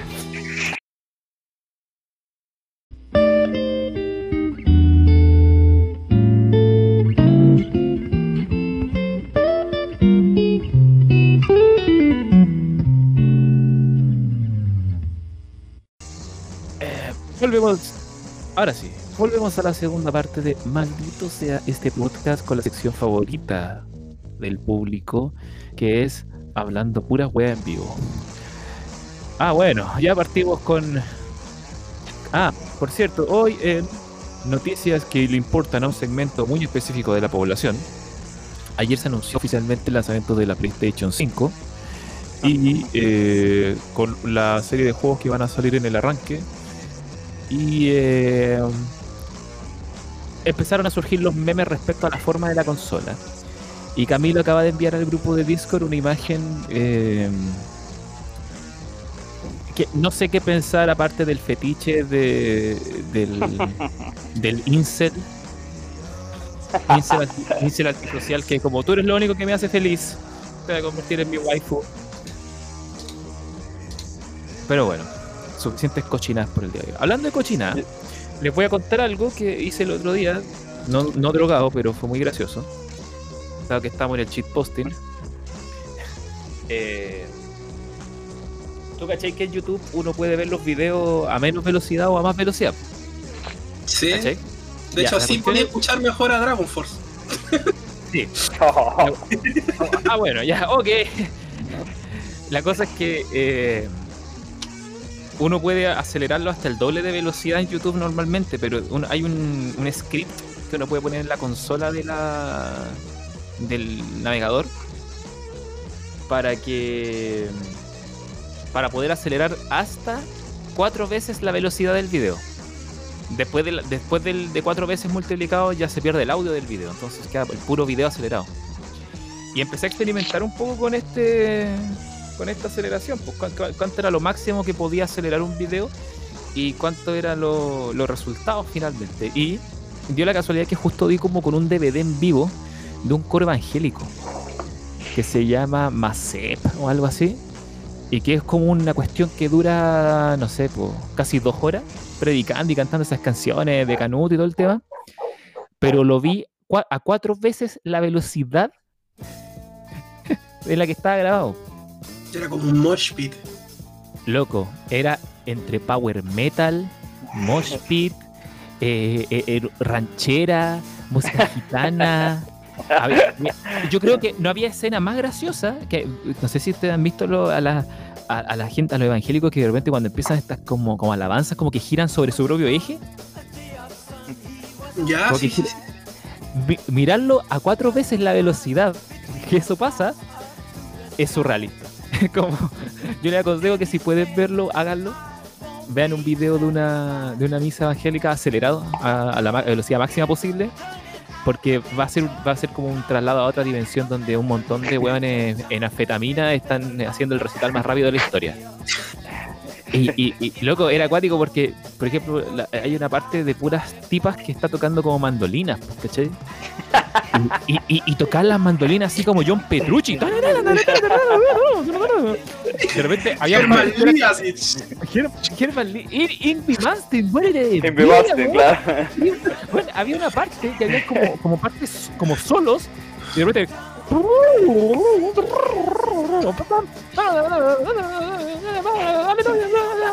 Listo. Era como Greencore, pero Greencore religioso. Eh, Oye, eh, eh, espérate, ¿esto es las recomendaciones? De la... Esta es mi recomendación de la semana. mi recomendación de la semana es que se metan a YouTube, busquen el script, se les acelera los videos hasta cuatro veces la velocidad, se pegan la consola y dejan esa ventana abierta. Entonces todos los videos que vean en esa ventana van a estar acelerados. Eh, y que experimenten lo que pillen. Por ejemplo, escuchar Never Gonna Give You Up de Rick Astley acelerada cuatro veces la velocidad. Eh, te dais cuenta lo repetitivo que es ese tema. Puta pastor Sebastián, cómo nos hace caer en el, en el, en el evangelismo, weón. ¿Cacha? Yo lo, único que, lo único que estoy pensando en poner en velocidad por 4 el video del cabro chico. ¡Ya no soy hijo del mono! Eh, sí, hágalo. y, sobre todo la música. Música que sea muy lenta o que sea muy, muy, muy rancia, pónganla cuatro veces la velocidad y van a descubrir un mundo nuevo. Que estaba allá de su imaginación. Oh. Y porque, oye, es que era una cuestión que. Y, y, porque al principio, cuando yo estaba viendo este DVD del coro evangélico, en un principio eh, estaba como, como, con el aire satírico, así como, oh, mira qué ridículo la weá, cómo lo están haciendo, y después pasé como a estar viendo una cuestión como a así como, como que aceleré tanto lo que estaba viendo que ya estaba viendo otra cosa. No era, evangélico haciendo así como una, misa, sino que era como un montón de hueones con anfetaminas tocando lo más rápido que podían, así. Eh, con instrumentos acústicos. De hecho, hay una parte muy graciosa que está cantando como un loco que toca el piano. Y el loco mientras está cantando se un cante de piano progresivo, progresivo ya. Loco, era escuchar a Ratch. Oye, yo, yo, Esa es mi recomendación de la semana. Yo quería recomendar un libro de José Saramago, pero ya con esto no me, no me atrevo. no, no, no, hay forma de superar esto. Lo siento, lo siento. Bueno, ya, el que se atreva, después, después de ver los videos en, en velocidad aumentada. Si le quedan neuronas. Claro, si le quedan neuronas, lean o, o intenten comprender eh, el, el ensayo sobre la ceguera de José Saramago. Primero. Ah, qué pretencioso. Intenten entender a José Saramago después de. no, no, no, pero me refiero al. primero eh, estamos en pandemia y ahí se muestra una pandemia brígida porque la gente se empieza a quedar ciega. Una ceguera nunca antes vista, una ceguera blanca y eh, la forma de relatarlo. Me, más allá de la historia, que la historia es muy bacán y empieza a quedar la cagada y tú decís, puta la weá, ¿cómo los del gobierno son así de malos? Y, porque en la vida real no es así. Eh, más allá de eso, eh, el, el formato de ensayo en el que está escrito eh, y la capacidad para presentar para presentar no presentar personajes. Ahí a los que lo lean eh, seguro les va a llamar la atención eso de no, no necesita presentar a nadie. Los personajes entran a al, al terruño uno sabe no necesita saber ni nombre ni descripción sabe quiénes son por la weá que dicen en ese puede ser una frase. Así que notable notable. Yo no había leído Saramago Así que después de eh, ver los videos, vayan a Saramago. O a videos de Saramago también, ¿por qué no? Acelerados. Ah. ah. Ah, eh, es que como Camilo una vez me acusó de aceleracionista, entonces yo lo llevé al extremo, ¿cachai? Entonces, eh, ahora acelero todo en mi vida y soy un hombre feliz. el, universo, se está acelerando, lo vi en mi último, en mi última conferencia, mi, última conferencia de espiritualidad cuántica.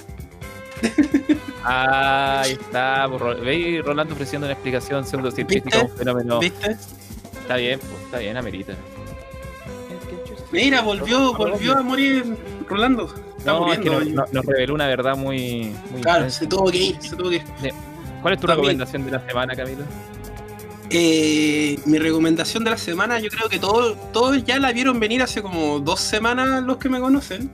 Pero yo creo que ahora por fin ya me he sumergido lo suficiente eh, en este juego como para poder sugerirlo. Ahora la verdad es que no entiendo todavía qué está pasando. Llevo 48 horas de partida y todavía no sé de qué se trata. no tengo idea no, qué está ocurriendo. No sabía que el, no sabía que el Buscamina fuera tan complejo. Eh, bueno, la cagó. Eh, yo lo que voy a sugerir es Pathologic 2. Eh, y se llama 2 no necesariamente porque haya que jugar el primero. De hecho, súper curioso lo que hicieron con el primero. En el fondo sacaron el primero, después lo pescaron y lo metieron dentro del 2. Eh, voy a explicar de qué se trata esto. Pathologic 2 es un juego de mundo abierto. Los que me conocen saben que no me gustan los juegos de mundo abierto, así que que esté hablando viendo un juego de mundo abierto ya es mucho. en donde uno toma el rol de eh, Artemi eh, Buraj. Artemi Buraj es un joven de 18 años que se va a estudiar medicina a la capital. Se llama la capital, no tenemos idea cómo se llama el país, el pueblo ni el mundo, nada. Se va a la capital a estudiar medicina. Y a los 5 años eh, estalla una guerra, él no puede terminar su estudio y recibe una carta del padre que le dice que tiene que volver a su pueblo natal, ¿no es cierto? Tiene que volver con él que algo terrible está por ocurrir y que él lo necesita, que por favor regrese. Y el juego parte casi al final de la historia y después te devuelven al principio y en el fondo eh, la historia es sobre un pueblo y el, y el estallido, el outbreak de una plaga, de una pandemia. La naturaleza de la pandemia es desconocida, la naturaleza de los personajes desconocida, el pueblo está diseñado tanto a nivel de gameplay, para confundirte como que hay un diseño superior dentro de la teoría del juego, de que la ciudad está diseñada para sus habitantes. O sea, las calles están hechas de cierta forma, en cierta dirección, toman ciertas curvas, bajo modelos psicológicos, matemáticos, físico-cuánticos. Este es un juego sobre pseudociencia pero también un juego sobre medicina y también es un juego sobre ritualismo, porque en este pueblo hay varias dinámicas que están ocurriendo al mismo tiempo. Hay, por ejemplo, en este pueblo hay una fábrica de carne, una productora, una manufacturadora, una carnicería gigante que procesa vacuno. Y en el fondo toda la industria de este pueblo se levantó sobre la fábrica de carne. En este pueblo hay un conflicto entre los nativos de la estepa, porque este pueblo, este, ojo, el juego es ruso, de desarrolladores rusos ellos toman un poco la estética y la forma de la vida rural rusa en la estepa, más oriental, no es tan occidental. Se nota mucho en la arquitectura, en bueno, el diseño de la estepa mismo, etc. Entonces hay un conflicto entre los, las personas del pueblo que están más modernizadas y los miembros de la estepa, la, gente, el pueblo, eh, el kin, como ellos se llaman a sí mismos, los Katangers, que no somos individuos, somos todos no existe, no existe el uno, solo existe la tierra, ella, la madre, que los da todo. Y, hay un montón de conflictos de Art, eh, Artemi, el protagonista, con básicamente todos los personajes del pueblo. Y la forma en que el juego se presenta, la forma en que las quests se presentan, por ejemplo, y la interdependencia entre los personajes es tremenda. O sea, el juego toma lugar en un marco temporal de 12 días. Uno como personaje tiene 12 días para tratar de entender qué está pasando. Para hacer una idea, yo llevo 48 horas de partida, estoy a la tarde, casi en el anochecer del día 8, y todavía no sé qué es la plaga ni cómo se origina. No tengo idea qué está pasando en el pueblo. No tengo idea quiénes son las personas que me rodean. Sé que hay un montón de cabros chicos que juegan el pueblo que pareciera tener pistas de lo que está ocurriendo. Ah, por cierto, mataron a mi padre el día uno cuando uno llega. La primera noticia que te dan es que mataron a tu padre y más encima te acusan a ti. Todavía no tengo idea de quién lo mató. Eh, no tengo idea qué onda con mis amigos. En el pueblo había tres amigos, que la banda típica de cuatro uno se volvió como el delincuente local, el otro como que se volvió como el segundo hijo de mi padre y su discípulo, y está la amiga buena onda que es como la mamá de todos, que trata de cuidarlos a todos, pero que como yo me fui, o Artión o Artemis se fue, ella como que perdió el control de los otros dos. Y al final los otros dos se peleaban por ella también. Entonces, el grupete de amigos está todo fragmentado y hay que tratar de volver a fragmentar. Bueno, mi experiencia personal, en verdad, ya se me murieron los tres amigos. De los siete cabros chicos que mi papá me dijo que tenía que cuidar, ya se murieron cinco. Y la verdad es que el pueblo ya está básicamente en un estado. ¿Estás seguro que no estés jugando un mod del Sims? Eh, estoy tan seguro que no estoy jugando un mod del Sims por el simple hecho del grado de interconexión de los personajes. O sea, en este juego, el decirle algo a uno de los personajes afecta por lo menos a otros 10. Y no estoy bromeando, o sea, el grado de, el grado de complejidad narrativa de las quests es demasiado profundo. O sea, yo jamás había jugado un juego en donde estuvieran tan interconectados los personajes a este nivel. A ver, voy a ocupar una palabra que, que quizás no estén acostumbrados a escuchar a la hora de escribir un videojuego. Los que estudian diseño, sí. Pero yo creo que Pathologic 2 es el juego más orgánico que yo he jugado orgánico en el sentido de que todas las partes están conectadas y, vienen a formar a un personaje o a un individuo, a un organismo más grande. En este caso sería el pueblo, porque en verdad el personaje principal de la historia no eres tú, no son los que te rodean, es el pueblo en sí mismo. Y eso es fascinante. Y el gameplay loop no es tan complejo, en verdad es hablar con los individuos, tomar elecciones o decisiones morales o de creencia respecto de sus posturas y la tuya y el gameplay loop es básicamente generar, eh, en el fondo, pociones o conseguir antibióticos. Recuérdense que uno es como estudiante de medicina, casi doctor cirujano. Y tratar de aliviar a las personas. Y el pueblo se divide en tres tipos de barrios. El barrio con pandemia, el barrio post pandemia o post plaga y el barrio seguro. Le pusimos, le, pusimos, le pusimos carabinero de Chile. Eh, y Barrio Seguro, plan cuadrante. Eh, barrio Seguro es bacán porque en el fondo nadie te ataca. Eh, uno puede comerciar tranquilamente, puede hablar con todos tranquilo. El barrio con pandemia, el, barrio con pandemia, el barrio con plaga, es mucho más hostil y la plaga es como una miasma negra que aparece así como en el aire. Uno la puede ver, de hecho. Entonces uno está constantemente recibiendo daño y cansándose más y es como más difícil jugar en los barrios con pandemia. Y los barrios post plaga son súper buenos porque uno se puede meter a rodar a las casas y en el fondo garantizar tu supervivencia, ¿cachai? Porque estamos hablando de un pueblo que está perdido en la nada y más encima por la guerra exterior no llegan trenes con suministro. Entonces el pueblo todo lo que tiene para sobrevivir es lo que ya tiene de hace como dos semanas. Tú vuelves en el último tren que llega al pueblo y, de hecho ese tren venía vacío, venía y tú nomás. Y el chofer. Entonces. El tren más ineficiente de la historia. Bueno, bueno eh, creo que mañana, el día 9, llegan los milicos, que ahí vuelven a llegar los trenes. Pero el tema es que van a llegar los milicos, ¿cachai? y no sé si cachas, pero cuando llegan los milicos es como porque la weá está muy mal o va a quedar aún mal la caga. Cualquier parecido con la realidad es solo coincidencia. Eh, maldito sea este podcast, no está ninguna alusión específica a la situación concreta de un país. Entonces, lo, entre, lo, entretenido, lo interesante de esto, dame un segundo, déjame terminar este dale, dale, dale. Ahí, ahí, ahí, me intervienes todo lo que tú quieras, Coto. es que en el fondo ponen al personaje de Artemi para que sea una, una, especie de tabula rasa, típico del juego de rol que tú tienes que en el fondo rolear. Y yo de momento he identificado así como dos grandes rutas narrativas que el jugador puede elegir que en el fondo es tratar de ser racional, científico, eh, medicinalmente comprometido. Eh, de hecho, hay un montón de referencias a frases en latín típicas de los estudiantes de medicina del año La Corneta. Eh, o puedes tratar de ser más espiritual, más chamánico, ¿cachai? Y esas dos vías, ahora... Supongo que tú estás por ese lado, Camilo. Yo, de hecho, la segunda carrera la voy a hacer por ese lado, porque la primera me fui por el lado racional, científico, y está la pura zorra. Y está quedando la zorra. La zorra. Me dejé, me, me, dejé, seducir por las fórmulas y todo se me derrumbó como castillo.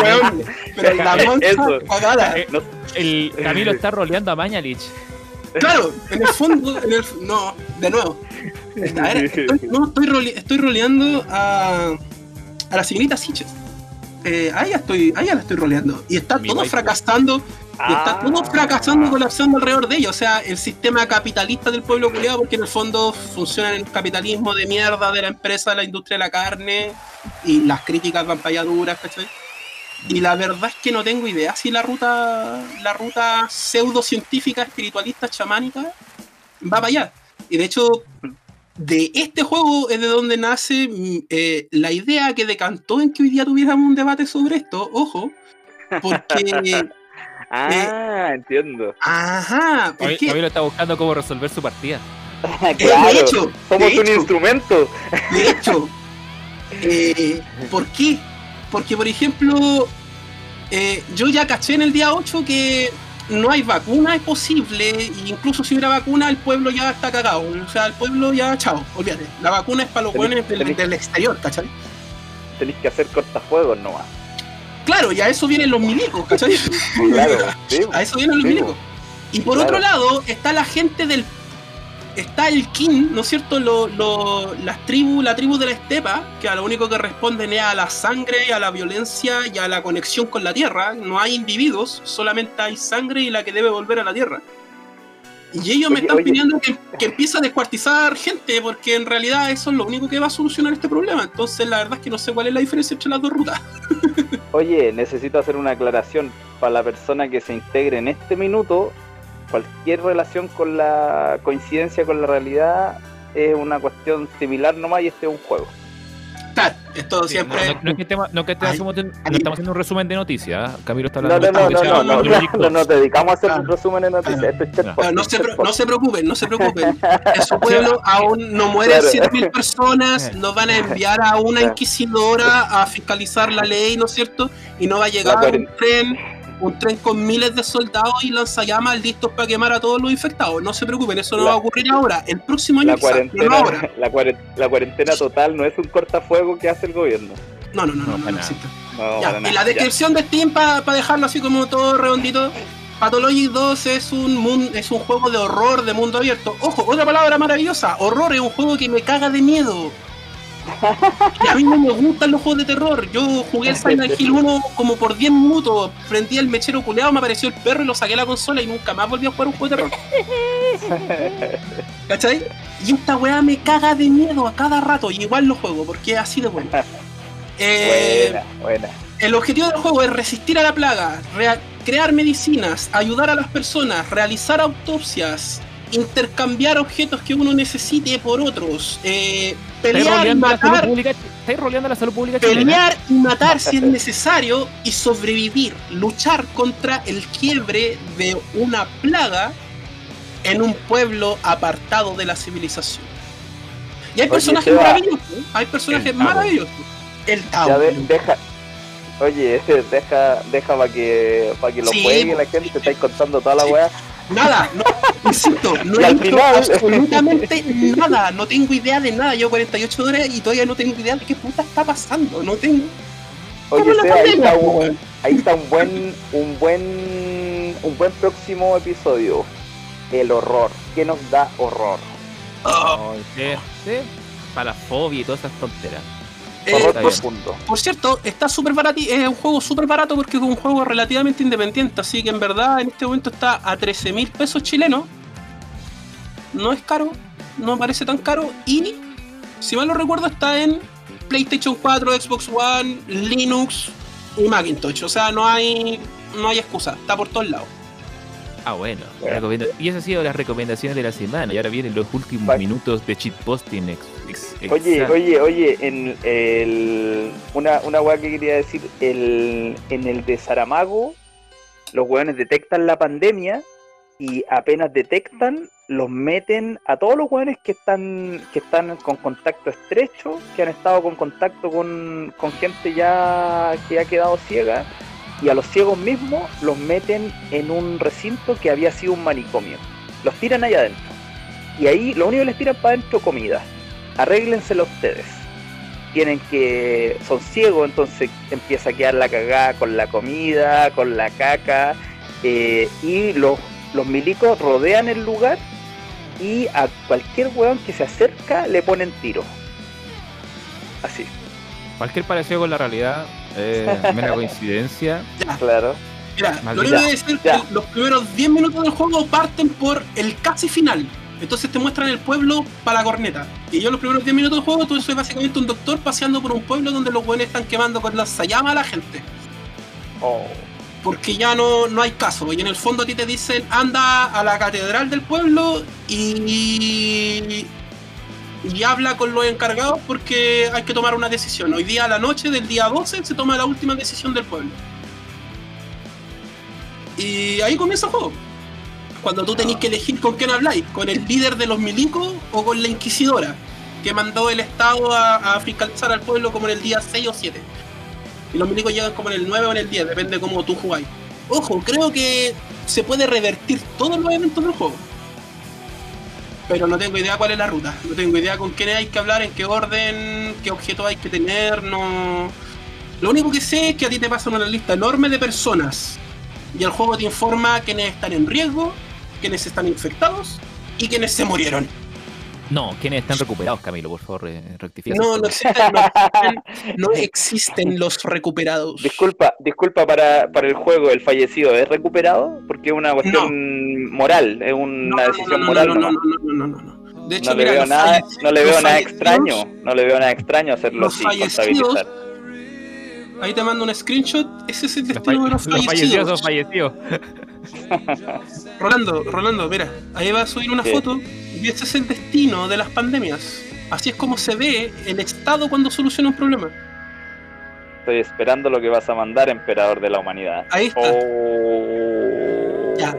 Así se lo ve. Lo veo con mis propios ojos, queridos auditores, queridas auditoras, y en realidad está quedando la cagada.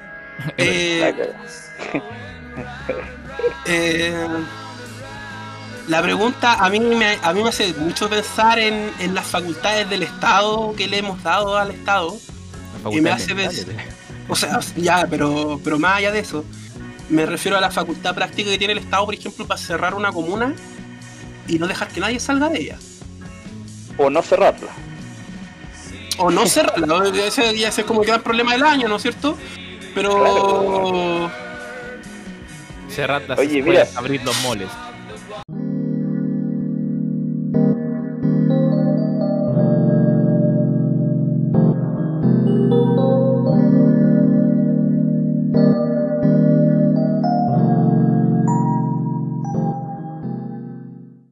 Mira, mira, yo, yo voy a yo voy a tirarme un, chat posting.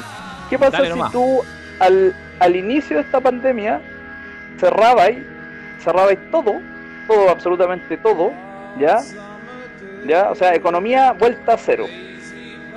Y agarráis toda la plata y le decía a, todas las personas que vivimos acá, a ver, veamos cuál, cuáles son su, su ingreso o cuáles eran, cuánta platita tiene ahorrada. Eh, entonces hagamos mover solamente economías locales puede producir, vamos a, vamos a hacer el, abastecimiento de esta forma, todo con la plata del Estado y con la plata de la gente que ya tiene extremadamente muchísima plata. Eh, eso se puede hacer por Rolando porque esto, es posting, no, no progre posting. Esto, si por Rolando, esas personas, esas personas ganaron esa plata con su esfuerzo, pues bueno, no pueden quitarle la, esa plata a las personas que se lo han ganado con tanto esfuerzo y con su trabajo pero si hacen, pero si saben hacer tanto esfuerzo, tenéis la pandemia cerrada en dos meses, tres meses, y después les decís, ya, pues vuelvan a hacer los negocios, si son súper buenos para hacer negocios, pues los judíos en cualquier parte del mundo, ah no, verdad que ya no podemos hablar de los judíos, en cualquier parte del mundo hacen buenos negocios, los chinos también. ¿Qué pasa aquí con nuestro nuestros empresarios chilenos? ¿Qué bajó? Eh, muy, muy comunista lo tuyo, Rolando, no me gustó. No, eh, eh, violenta mis libertades, viva la libertad, carajo. Lo está, lo estaba probando, a ver hasta dónde llegaban. Los felicito cabros, sigo en el, sigo en este podcast. estaba, viendo cuánto podían transar. Eso, eh, ahora son de verdura para mí. Ah, yo impulsar la economía local, el sueño de este no, yo, yo, yo, sé algo que le tengo que agradecer a la pandemia. Eh, es Isquias Isches. Ay, tu waifu. Porque sí, pues. Eh, ¿cómo, es la palabra? Infatuado. Infatuado. con Ike Asiche y, y su... Eh, ¿Cuál es la palabra que estoy buscando? Eh, ¿Su claridad? No, no es claridad, sino que es como... Eh, es como la pachorra. La pachorra para mandar a la mierda cuanto weón se le cruce por delante en pos de hacer las cosas bien. joven, joven directora de medicina destruye con hechos. Con y con a- a- argumentos. A, a pseudo doctor Boomer.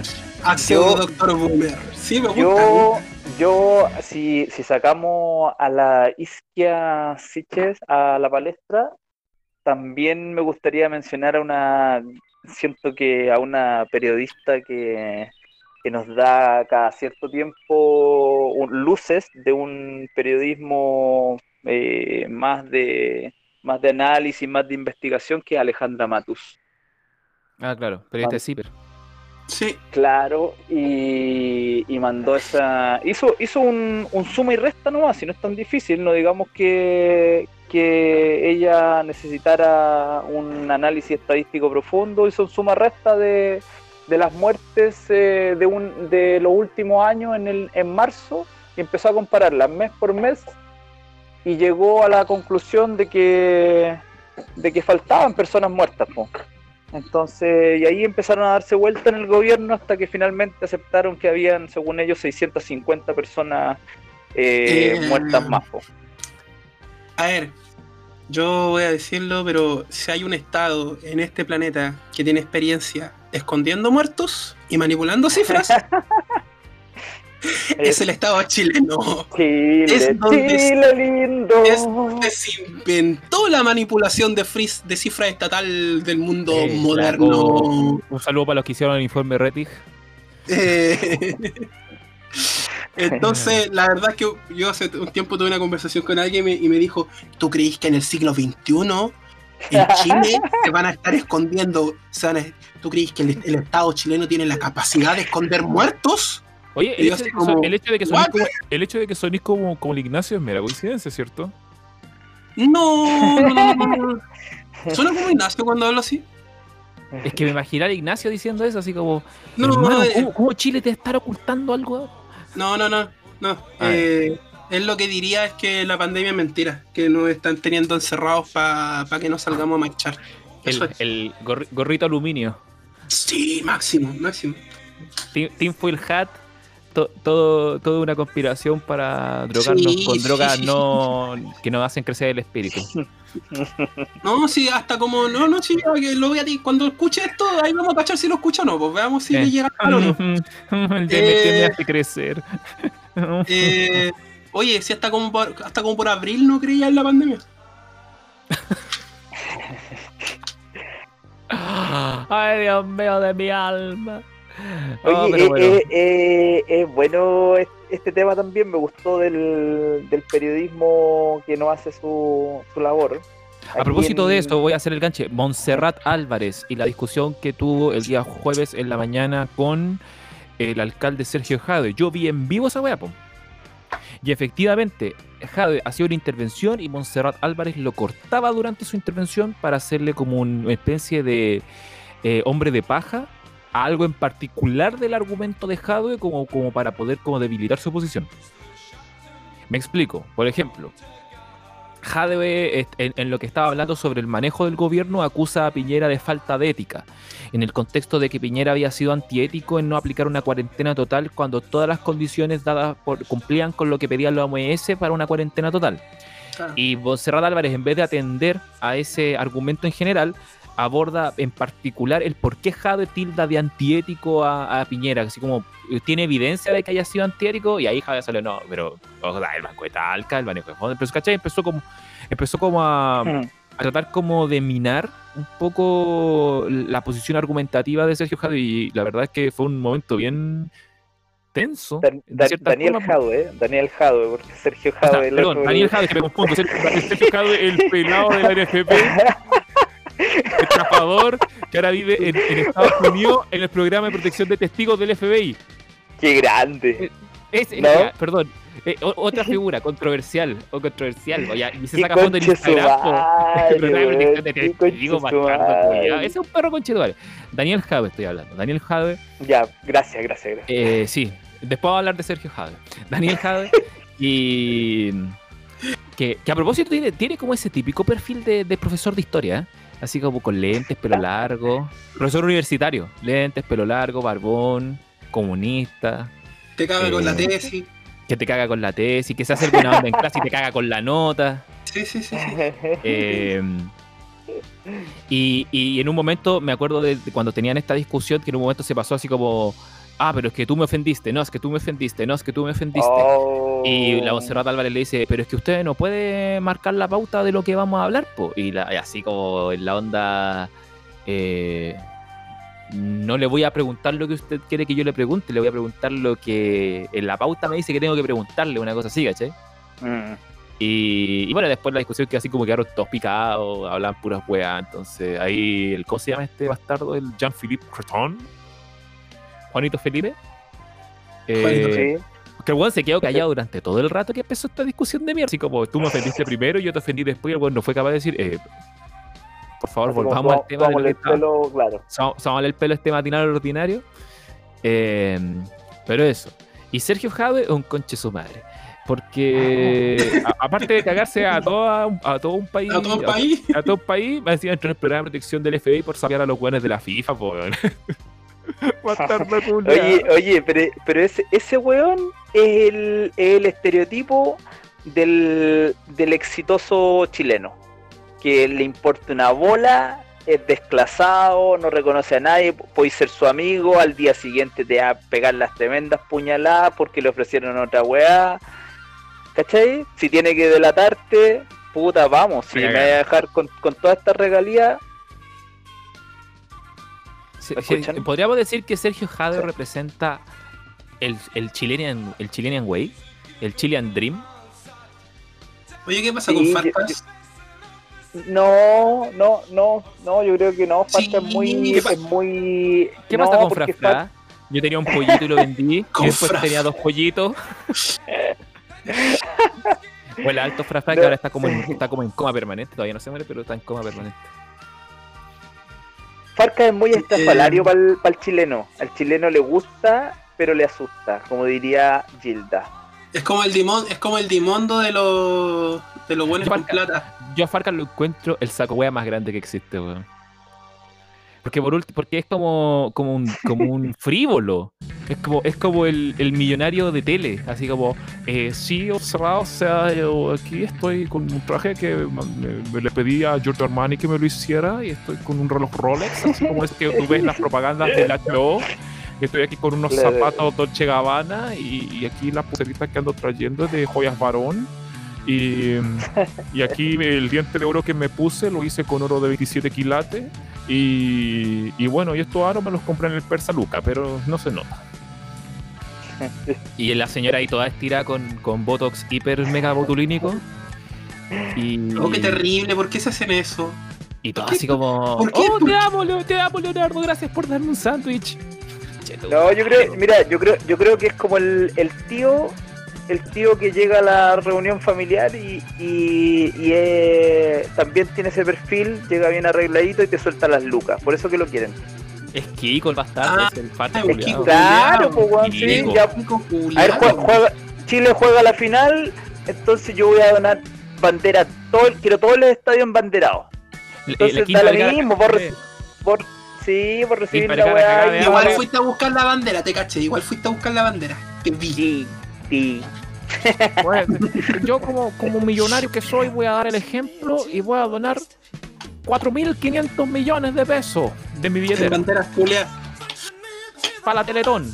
4.500 millones de pesos. Ah, no, no imites eso con tu madre, por favor, que me duele la, me duele la cabeza. No Estamos shitposting, así que. Ahí... Sí, pero shitposting puede ser de calidad. Oye, bueno, yo, yo no puedo. Yo, yo, de calidad.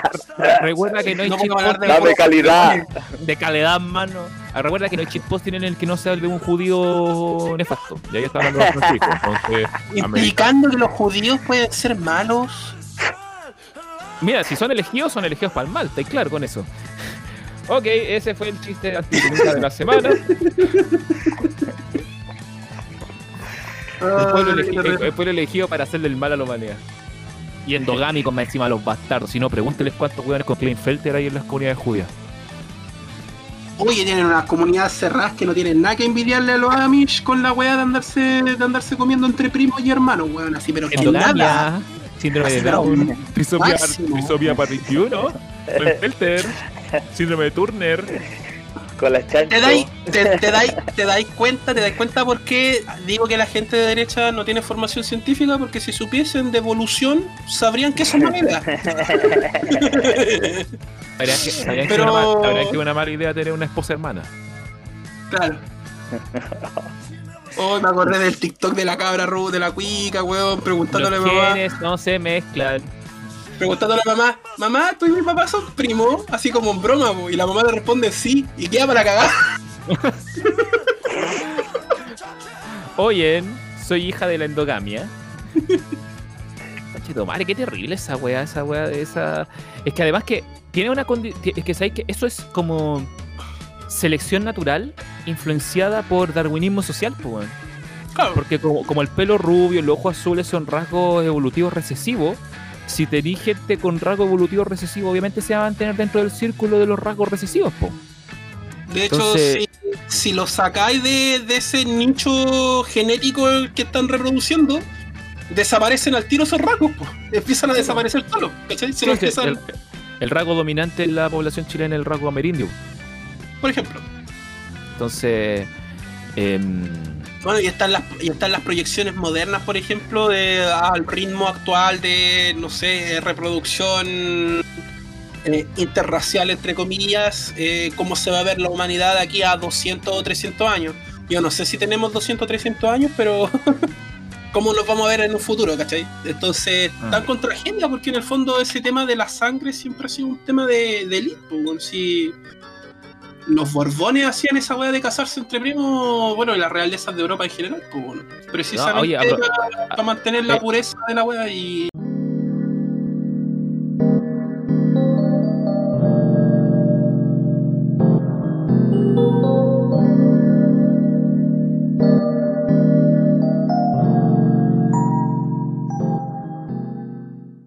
Camilo, a, a, propósito de interracial, ¿qué opinas del sexo interracial? Eh, de nuevo, el concepto de raza en, el siglo XXI, pero eh, no sé, debo opinar lo mismo que del sexo nomás, porque me parece una actividad extremadamente sobrevalorada en el quehacer de los seres humanos. Aquí entramos en el chip de calidad. O sea, o, sea, oye, el, el, el, legal good moralista, paladín, eh, Tyr, dios de la justicia. Eh, no. Eh, este es el verdadero debate, lo estaba guardando aquí, el final. Oye, oye, si los filósofos desde la antigüedad lo han dicho, aquel que se deja gobernar por el vientre está cagado. O sea, el vientre jamás puede dominar la otra área. Y vivimos en sociedades que son puro vientre. Entonces, ahí está la demanda del rey filósofo. Rolando, tú que quieres ser el, alcalde filósofo.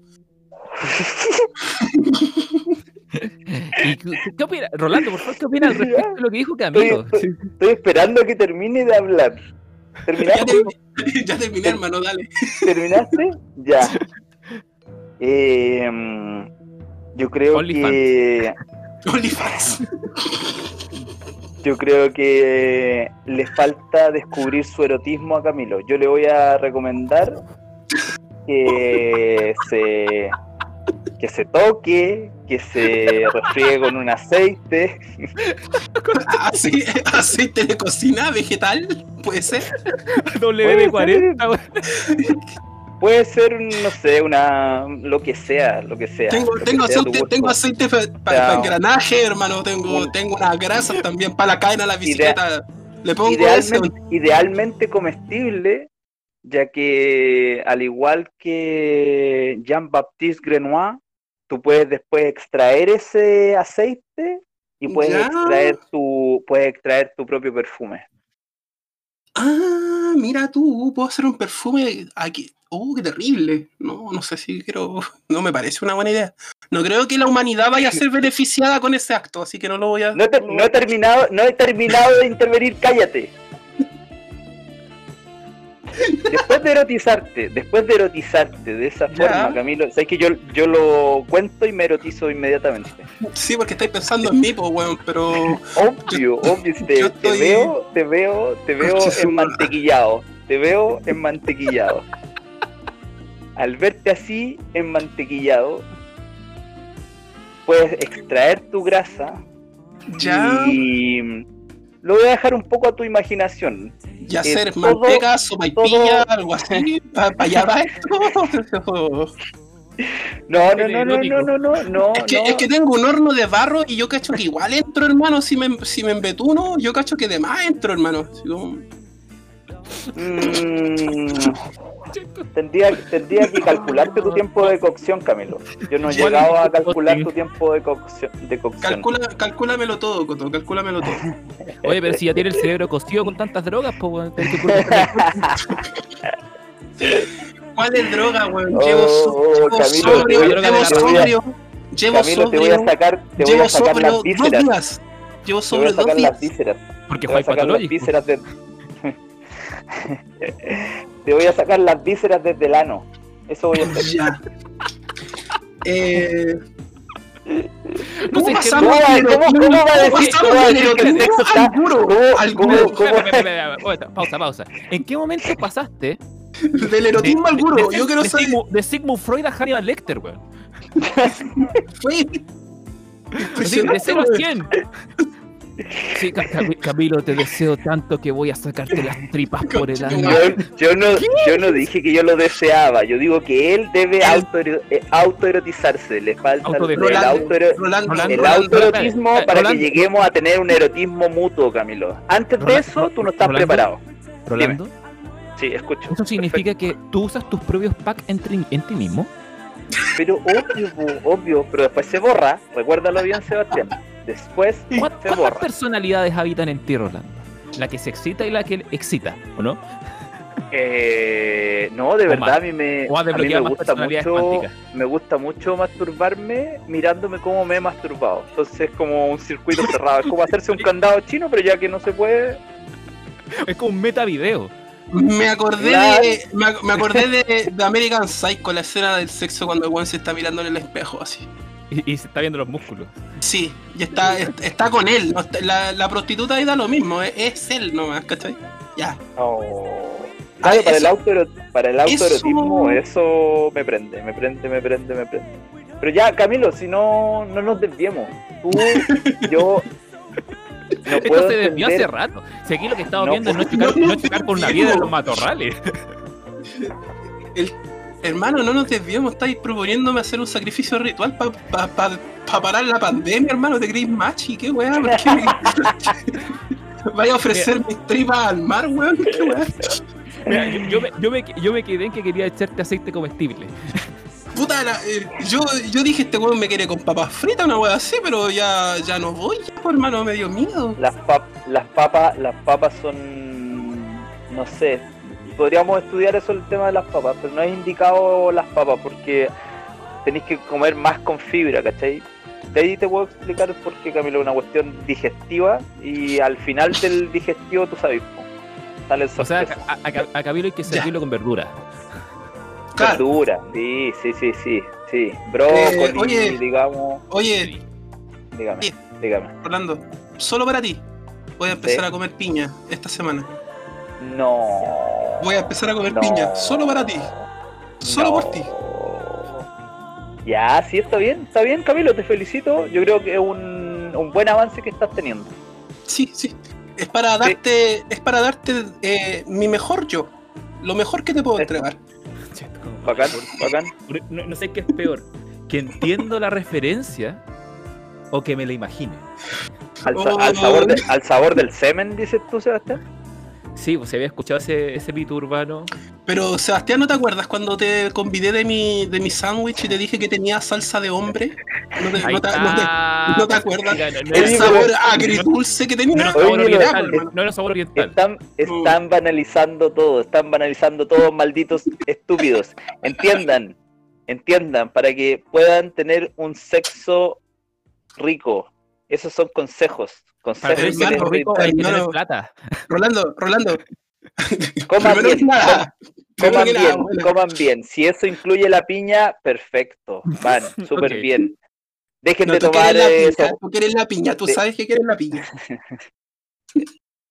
Camilo, Camilo, córtala, córtala, córtala. ¿Te acordáis de, este, de este cabro, weón, que no cachaba porque era lo de la piña y andaba preguntando como weón por todos lados por qué se come piña?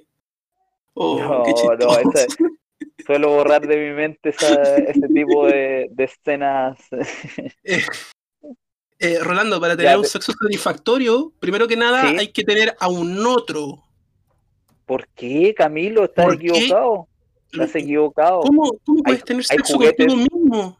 Obvio, Con juguetes, juguetes. juguetes, sex- ¿Qué juguetes tipo de juguetes? masturbadores. Oh, existen. Eh, mira, Estamos atrasados en algunas lecciones, Camilo. Vamos a tener que. sí, sí, lo que pasa es que a mí me complica por la búsqueda del otro, ¿cachai? Eso No, yo siempre lo he no, asumido no, como una búsqueda más, No, más no, señor, afectiva, no, señor, una- no, señor, no, señor. No, yo no Está- entiendo esa lógica, Rolando. Yo no, Está no equivocado, respondo a señor. eso. No Miren, respondo a ese impulso. Volviendo, volviendo a las recomendaciones, recomiendo a todos los queridos señores auditoras, auditores de este maldito sea este podcast, que escuche, escuche, es- también escuchen un podcast. Pueden tener un trocito de piña para acompañar, pero vayan a escuchar el podcast Las Cosas Claras, que es un podcast de sexo, donde usted se puede instruir, no destruir su imagen del sexo como lo está tratando de hacer el Ah. señor Camilo. Pero es que mira, ahí puse yo, ahí tengo una imagen yo de lo que para mí es un sexo satisfactorio. Mira, ahí lo puse. A ver. A ver. Sexo satisfactorio. A ver, a ver. Camilo, la- la- la- la ca- solamente la cara que pone ese sujeto quita todo interés que pueda tener en ese dispositivo. Es como, es como, es como, es como ese cabro de octavo básico que está descubriendo su, su cuerpo y su pubertad, con cual han salido tres pelos en el bigote de colacao que tiene, y le pasáis esta máquina, Oh. Esclavizada. Yo, yo les propongo que alguna vez podamos hablar de sexo en este podcast, pero con altura de mira, no, no banalizando como lo están tratando de hacer ustedes dos en este Sí, momento. yo no lo he banalizado, porque- hermano. Yo dije si que gente- sobrevalorado. porque- Eso fue todo. Porque, la- porque si la gente culiara mejor y culiara más rico, eh, andaríamos todos más felices y no habría. Ya, y sí, estoy de acuerdo. ¿Y ¿Qué pasa con los asexuales? ¿Y Ya, qué pasa Rolando. con los asexuales? Rolando, los calma. culeo igual. Ah, no. Rolando, ¿sabes lo que Disculpen, pasa? Es que- es que disculpen. para, ¿Qué pasó? para ese, para ese debate, para ese Ya. programa, primero ¿sí? Hay que invitar a una mujer. Alguien que sepa. Alguien que Que sepa la sepa. sí, coincido con, Hay coincido que, con invitar a, hay, hay que invitar a alguien con una orientación sexual diferente al esta- a la que tiene este Al, programa. a- al, hetero- al heterosexualismo Al que heteropatriarcado normalizado, etcétera. Sí, yo creo que invitar Sí, a una lesbiana, a sí, un gay y coincido. a una mujer. Coincido, Y ahí vamos a poder coincido hablar con, con, la mayor diversidad posible Sobre el SOXE. súper, me parece súper bien. Ya, Pero mientras tanto, Puedes ir a comer sí, estoy de acuerdo con la tesis de con la, con la tesis que propone Rolando. ¿ah? Eh, que Chile es un país de eyaculadores precoces e impotentes. claro. Que en el fondo tienen insatisfecha a toda la población y tú decís que de eso se originan los problemas sociales No. y sistémicos. ¿Tú crees Súper- que, es súper es es- simple. ¿tú crees que el estallido social se produjo por el descontento ciudadano?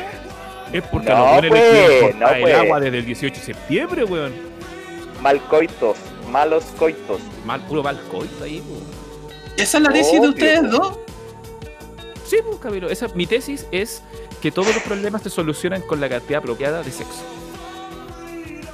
yo creo que sí, también estoy bastante de acuerdo con eso. Sí, nos haría tomar decisiones incluso más, tu, más imperio, incluso tu imperio de la humanidad, Cabilo, requiere salvaguardar la trampa de la reproducción biológica. Si la reproducción se vuelve asexuada, tendréis que controlarla a través de máquinas eh, artificiales. Suena perfecto.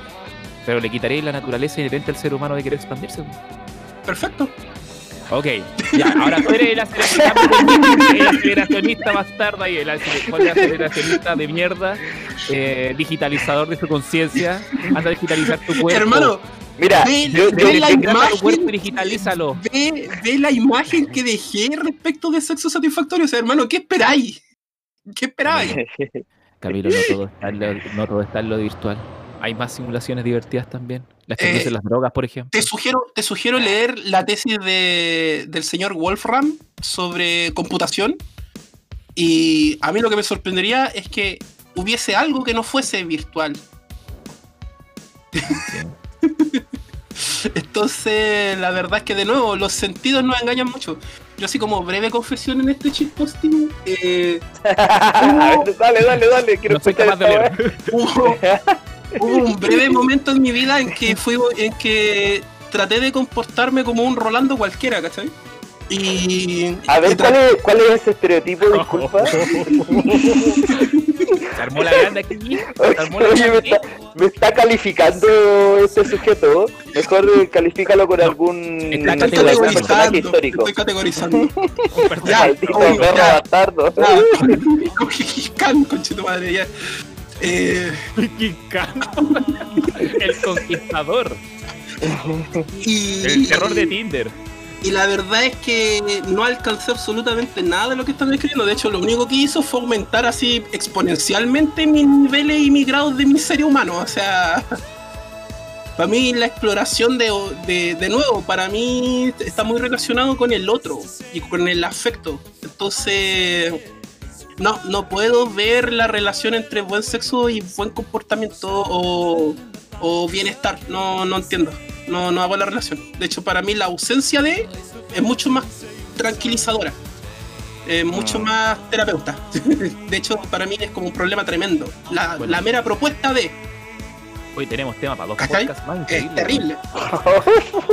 Sea, Ya, el terror y un podcast de sexo. Entonces no, no comprendo esta mente tan conducida por, de nuevo, lo, el vientre, lo orgánico, tan, tan animal, tan primitivo. Me parece. Me Parece parecen, me parecen valores, sí, me parecen valores de la edad de piedra, me parece pensamiento. me pare- ¿Sabéis, sabéis quiénes hacían esas prácticas? Los judíos humanos, invadieron. los judíos, los judíos cuando invadieron Palestina. Ellos hacían esas cosas. A ellos les gustaba eso. ¿Qué cosa? ¿Estáis tratando de Rolando de judío? No, Camilo, no caigamos en esta página, en este... ¿Le Bueno, pero gustaba él pololeó con una mucho? ¿A judía. eso se refiere? Él pololeó con una judía en el estadio judío. No, no, nunca, no, no, no. Que me están metiendo weá a mí. Dejen de estereotiparme. Dejen de judificarme. Dejen de justificarme. Dios mío, Rolando, Oye, Rolando viví- así, viví- crucificado, así. viví casi dos años con una amiga judía. ¿Y? Ya, pues. Ahora No, es el tipo. Pero viví, viví, No, no, no, sí, pues. ¿Por, por qué será que no te creo? Oye, no, no, no. Eh, O, o- Eh, o- o bueno. tu porrito fue impedimento. No, no, yo con ella tuvimos una relación de amistad asexual, digamos. Ya, pero eso no quita que tú yo dijiste que los sexuales te los igual, pues, yo pensé que todas las amistades eran asexuales, pero ya bueno. No, no, no, yo lo no, yo yo soy bastante primitivo, Camilo, pero siento que mi conciencia no, no, no, no. Siento que mi conciencia me puede hacer decidir si una relación conduce a algo sexual, que sería maravilloso en cualquier caso, eh, que nos gustemos obviamente, y de lo que es completamente asexual. Por ejemplo, si viera a mi hermana en pelota, eh, no me produce nada más que una ver un cuerpo, porque no tengo un pensamiento sexual, no, ¿Cachai? Y no, y no, y no le poní, no te ponía así como cabro chico, así como de, ¡ay, qué asco, dale, No, pues no, para nada tampoco. No, pues, no, no, está bien. Está bien. Ante ningún cuerpo, sí, finalmente todos tenemos cuerpos distintos. No sé, hay güeyes que... son muy asquerosos. La verdad que son güeyes re feos. no los podría Pero cuando hay un acercamiento profundo, ahí sí es, rico frotarse los cuerpos algunas veces, pues, Así que te invito a que te termines de, de aceitar y te. nada, de lo que, nada de lo que en esa frase suena, suena bien, hermano. Nada así. Eh, es que, mira, Rolando, ¿sabes que eh, eh, en ese sentido estoy de acuerdo con lo que comentaba Camilo. Porque hay cuerpos humanos que uno no, uno no sabe si fueron concebidos en una probeta o en un vertedero. Y, no, yo creo que esos son humanos que no Y aquí probablemente van a conocer una parte que va a cambiar mi, mi alineación de personaje porque se me va a salir lo misántropo. Se me va a salir un poco lo misántropo. Ya. Eh, hay gente que derechamente la única forma de que tengas eh, amor o sexo en su vida es a través del dinero. Y es un tema triste porque pareciera ser que las tecnologías de la información deberían eh, haber venido a solucionar ese problema y en realidad agrandaron la brecha entre los que pueden y los que no pueden. Eh, al punto de que los, los incels o aquellos que están involuntariamente en celibato se convirtieron en una organización paraterrorista, básicamente. sí, eh, no, yo me acordaba de los números de los números del libro del mercado sexual, de que en el fondo el creo que el 20% de los machos de nuestra especie es el que se aparea con el 80% de la hembra. Entonces, entonces la verdad es que me cuesta mucho pensar en la sexualidad desde la perspectiva de, la monogamia, desde la institución monogámica de partida. De ahí para ahí adelante ya tengo problemas graves con la sexualidad. O sea, dice que la, la, sexualidad debe ser monogámica? No, no, no debe, pero está enmarcada en eh, las sociedades occidentales son monogámicas, te gusten o no. O sean en la práctica o no, que es muy distinto, porque uno dice que las sociedades occidentales son monogámicas, pero todos sabemos que los buenos no son monogámicos. No, yo creo, yo creo, que es al revés. Yo creo que está muy al revés. Yo digo que hay una eh, colonización, eh, imperialización, estandarización monogámico a través pues de la religión.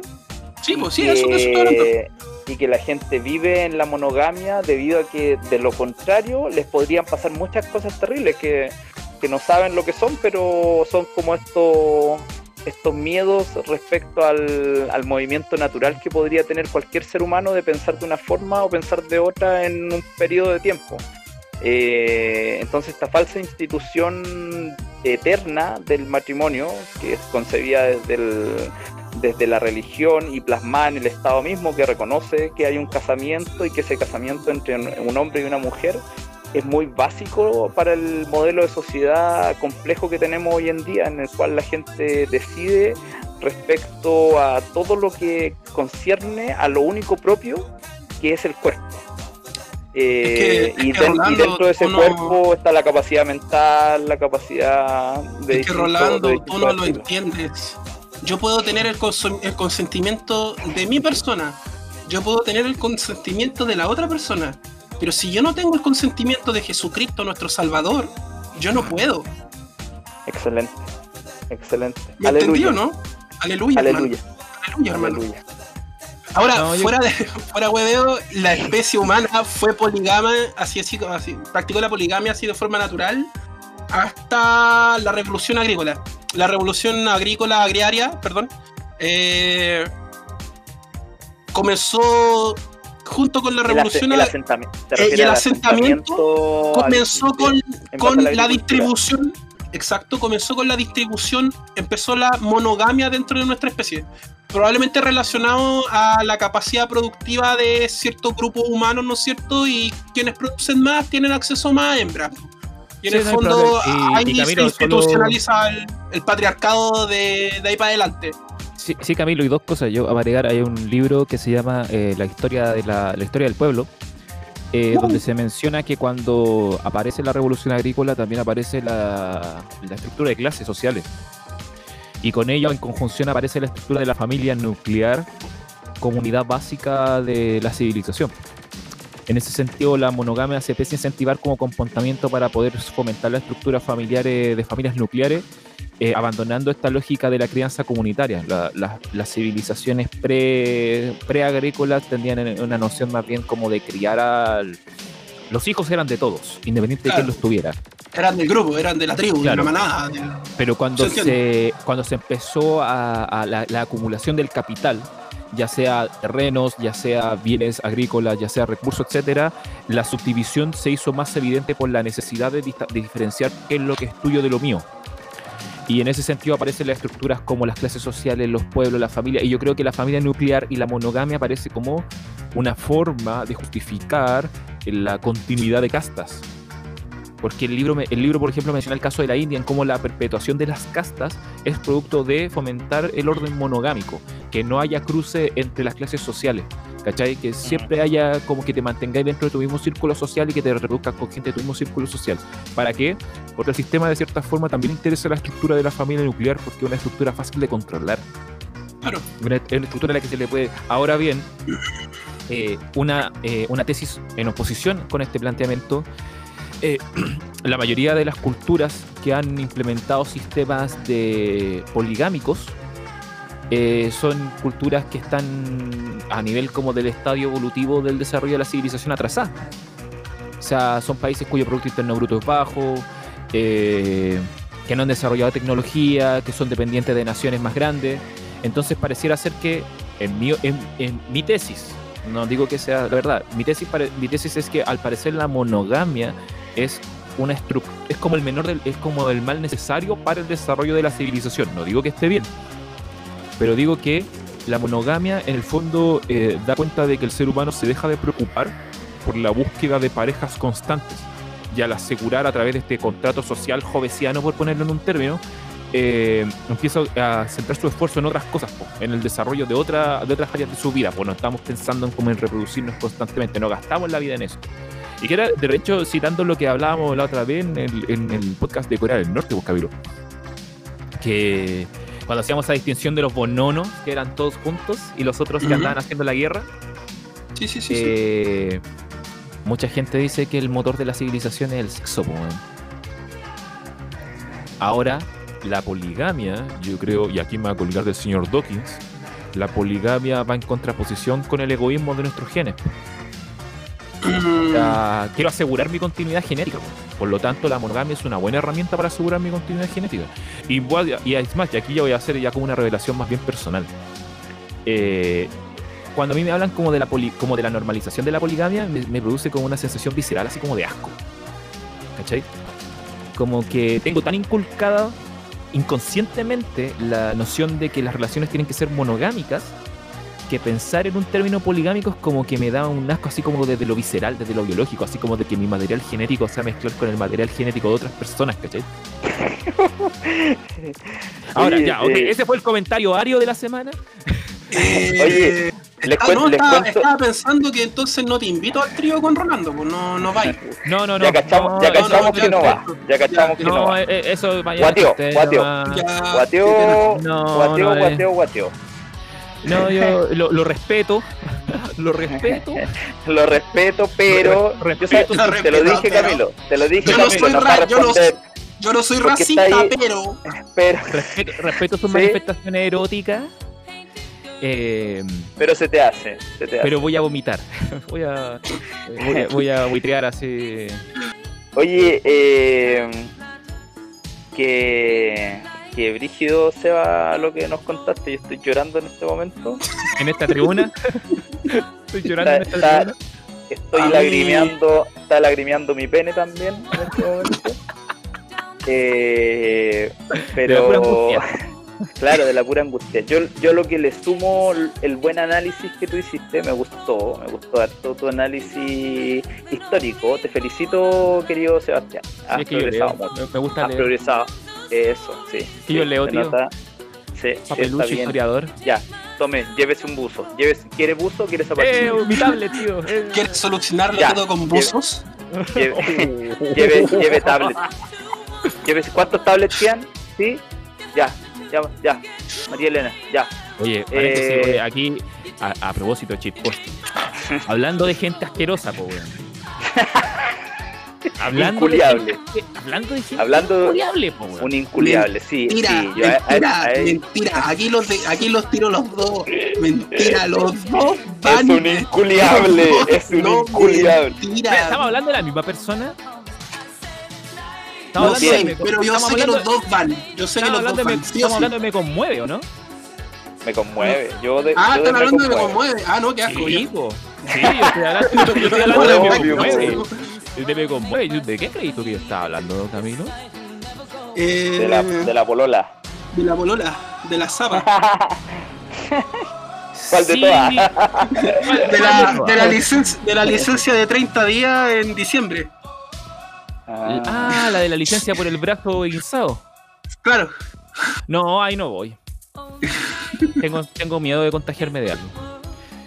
ya, oye, escúchame, escúchame. La costa de cangrejo. Term- termitas, coche, tu madre de tener. todo el tronco con termita. Oh. Ya, Rolando, sigue, por favor. que yo a eso, a lo que tú dijiste respecto al, a este mal necesario, digamos, para poder llegar a un nivel, digamos, tecnológico, un nivel científico también, Es que es organizativo, Eh, ¿cachai? Claro, es organizativo. Yo siento que el siguiente paso es que primero lo, que tenemos al debe es de reconocer que la binariedad o el, o el solo, no sé, en este caso la monogamia, eh, son weas ya que son elecciones de ciertas personas y se respetan. El que quiera ser eh, Opus Dei, puta, no sé qué es el Opus Dei, pero bueno, católico y quiere llegar a tener su primera relación con la que va a intentar ser eh, su, digamos, su mujer por toda la vida, bacán, ya, hágalo. Pero que no hueve al resto. Ese es el, que, no, que no imponga, que no imponga al resto que qué weas tenemos que hacer, cuál es lo debido, cómo se, se tiene que hasta que peinar, se tiene O que entonces todo estamos claros, ese-. O sea, o sea tu- mi libertad termina donde empieza la tuya. qué lindo, qué lindo, lloré nuevamente. Qué feo, porque la libertad no existe. Ese es el problema. Que, el problema es que ustedes están asumiendo que el ser humano es un animal libre que es capaz de tomar sus decisiones de forma consciente sin la influencia de nadie. Y la verdad es que. ¿para qué? ¿Para qué? La verdad es que no, la verdad, la verdad, Camilo, la verdad es que no, la verdad es que estáis conducidos es por hormonas sí, nomás, chao. Es que Córtala, una cosa, córtala. una cosa es influencia Animal, y, otra, y animal, otra cosa. animal. Una cosa es influencia y otra cosa es coerción.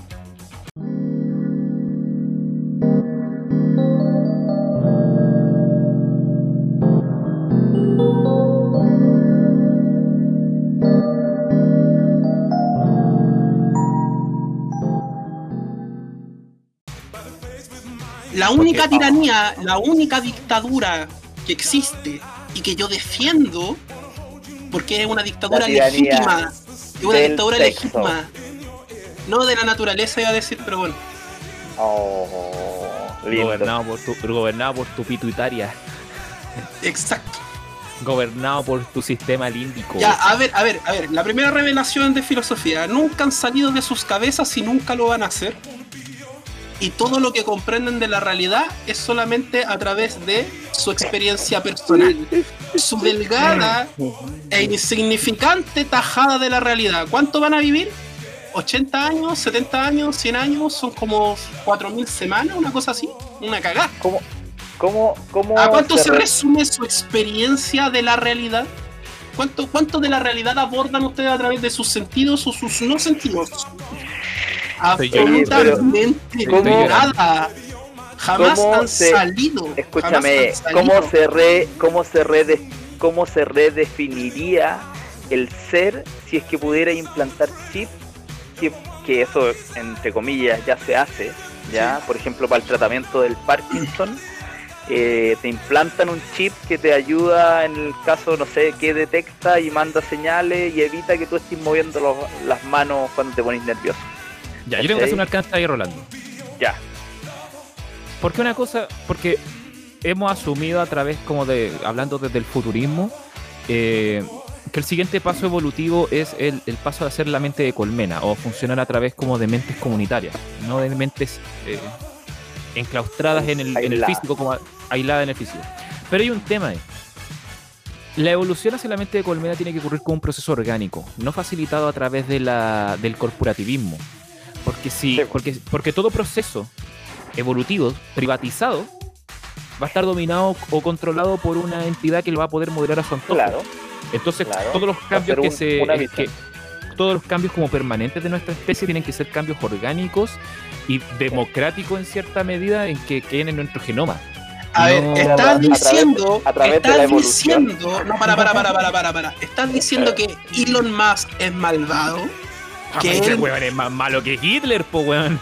Estás diciendo que, eh, que Neuralink y su empresa para desarrollar, ¿no es cierto?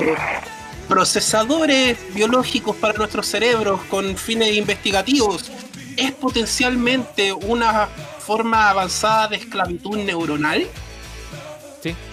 ¿Estás poniendo en cuestionamiento a nuestro supremo líder? Sí. Eso es, es conspirativo, córtenla. Oye, ya basta, ya basta, Sebastián, no voy a, no voy a seguir tolerando tu falta de respeto ante las, hasta hacia estas figuras que lo único que han hecho ha sido generar bien para nuestra especie, como Elon Musk. Que él ha hecho muchas cosas muy importantes. Ah, él, ha hecho cosas muy importantes y muy relevantes. Por ejemplo, ¿qué ha hecho Elon Musk? ¿Qué ha hecho? Puso. Eh, compró un montón de empresas truchas. Ya eh, demandó a los creadores de SpaceX y se quedó con SpaceX, que nunca fue idea de él. No, perdón, con Tesla. Tesla, Tesla, Tesla. Eso era lo que se robado. Ha estrellado más cohetes de los que ha puesto en órbita. Eh, no, pero que ensayo y error, eso es ciencia. La ciencia se trata más de equivocarse que de tener éxito. Eso. El viaje interespacial no es un reality show, Camilo. Eh, estoy totalmente de acuerdo y creo que debería ser un, un, debería ser un esfuerzo colectivo de nuestra especie y no el impulso privatizado corporativista de un megalómano culiado que lo único que hace es lucrar con la wea. Porque al final del día, por muy verdes que tenga, que tenga muchos sellos verdes y ecológicamente responsables, eh, la verdad es que sus productos apelan a la elite, son para la elite y en verdad no genera mucho desarrollo y mucha ciencia. O sea, la partida de sus ocho compañías culiadas, como que seis son compañías fantasma que en realidad no hacen nada. Es corporativismo, Entonces, la verdad es que bueno, es terrible penca. Pero, yo creo que sí tiene que ser artificial, sí o sí. Yo, yo lo considero un emprendedor. Con eso me quedo, a mí me importa eso. más que toda esa. esa eh, claro, mediana, y, mediana empresa, sí. Sí, sí, sí, sí, sí, sí. Super mediana empresa. ¿Cuánta plata tiene el Julio? debería estar sujeto, debería estar sujeto a leyes que fomenten que esas empresas vuelvan a existir nuevamente. Es que ¿sabes cuál es el problema? Es que tú sabes cuál es el problema, Sebastián, es que tú crees que el desarrollo tecnológico y científico van de la mano con el capitalismo. Y no es así. El capitalismo los raptó pero no son del capitalismo. La industrialización y el capitalismo no son lo mismo. Podría haber incluso industrialización no capitalista. Claro, de hecho, religioso. Claro, por ejemplo, o podría haber, no sé, podría haber industrialización ecológica, incluso. Podríamos tener tecnología de punta al mismo tiempo que fuese ecológicamente responsable. Así como homologarnos con la naturaleza. Claro, y, y en el fondo desarrollar eh, síntesis, por hermano. Formas de vida sintéticas, mitad biología, mitad tecnología. Si no son incompatibles. sí, Camilo, si estamos de acuerdo con esto. Si el tema por qué no va a pasar eso? Porque está subiendo el nivel del mar. No, si sé, hermano, pero. No, no, no va a pasar. eso al principio, el Uroboros. Volvimos lo que están hablando en un principio. Oh, porque en Jakarta está subiendo el nivel del mar. Los barcos que están diseñando esa tecnología se están hundiendo. Sí, pues, hermano, ¿cachai? Entonces, estás para cagar. Entre no, va, no, va, a pasar, no va a pasar lo que tú no va a pasar lo que tú estás diciendo porque eso requiere una mayor cantidad de energía del ser humano para llegar a, que se desarrolle ese tipo de cuestiones. Y no me refiero a energía eh, de la energía externa, sino que de la energía interna. Entonces el sistema se retroalimenta con gente que hace en general lo menos que se pueda porque están ahí chatos, porque no están ni ahí y no tienen una visión más de futuro de lo que podría pasar. Entonces es mejor tener tu corte de dinero, que en general es bastante bueno, ¿cachai? Para poder trabajar en, no sé, estoy pensando en ingenieros desarrolladores, ¿cachai? O gente investigadores, ¿cachai? Entonces las lucas precisas muchas veces mandan. Es que de nuevo, estás asumiendo es que, de nuevo, están asumiendo que el desarrollo tecnológico va de la mano con el capitalismo. De nuevo, volviste a lo mismo, volviste a criticar al capitalismo, no a la tecnología en el fondo. Tu problema es con el capitalismo. Sí, Camilo, sí, porque a mí me pasó que, de hecho, me hace mucho sentido lo que tú dijiste. De hecho, em, empecé como a pensar en el, en el término y empecé a encontrar muchas referencias sobre cómo cuando la tecnología abandona la noción capitalista, por ejemplo, por citar un, un videojuego Ground Control, videojuego de PC de hace muchos años atrás, donde las dos facciones principales es una facción capitalista neoliberal que una, la corporación Craven, que es una corporación, valga la redundancia, que tiene su propio ejército privado y se dedica a conquistar planetas para explotarlos. Y por otro lado está la Orden del Nuevo Amanecer, que es una organización hipertecnologizada, pero que cuya justificación es el desarrollo de la tecnología para encontrar su Dios, que está representado en la figura del Sol. Deus est máquina. Dios es la tecnología. Entonces, el, cuento está en que eh, creo que el primer paso, y aquí, oh, aquí sí, eh, ya, Rolando aclara que tiene que ir si estamos por cerrar en todo caso. Eh, el primer paso, y aquí me, voy a citar a mí mismo de un podcast anterior, el primer paso para la evolución de la especie es la destrucción del neoliberalismo y el corporativismo. Porque Entonces tenemos que acelerar, ¿viste? Hay que acelerar. Hay que acelerar, po. Hay que meterle, poner la pata 100. Hay que acelerar la destrucción del sistema capitalista neoliberal y caer en. Dale, dale, dale. Y caer en, en, lo que tú decís, po. En, el, y aquí, eh, yo creo que Rolando también puede estar de acuerdo con esto. En ser uno con el ecosistema. Dejar de creernos un ente aparte que lo controla. Claro. De hecho, para allá va mi, mi perspectiva cientificista eh, positivistas, si quieren, los, estudiantes de ciencias sociales que me hayan escuchado y me digan, ay, el buen positivista, Augusto Comte y la wea, váyanse a la chucha. Eh, apunta precisamente a eso, o sea, la liberación de la ciencia es decirte tú eres parte del medio, eres parte de, eres un sistema complejo dentro de otro sistema aún más complejo y dentro tuyo hay muchos microsistemas aún más complejos. Tú no eres algo especial, tú eres parte de un todo como tal, tu función, no sé, no tenéis ninguna. Pucha, invéntate una, ya que tenéis la capacidad de, ponte, planeate una buena idea. Por ejemplo, ¿cuánto vivimos en promedio? 80 años, una cada. ¿Por qué la perdemos trabajando? ¿Por qué la perdemos sufriendo? ¿Por qué la perdemos en guerra? ¿Por qué la perdemos en economías de mierda que lo único que genera es tecnología chatarra?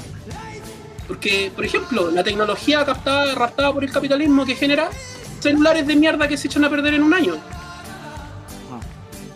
¿Cachai?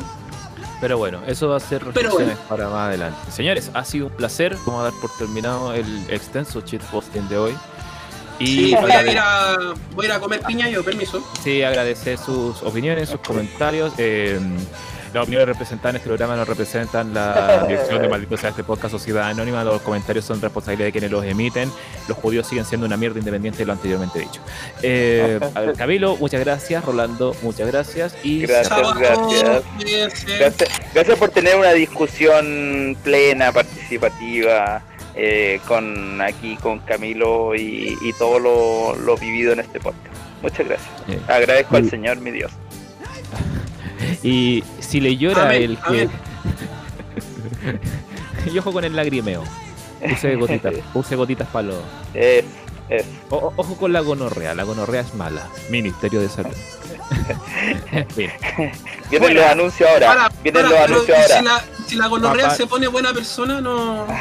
acá, acá, acá forever.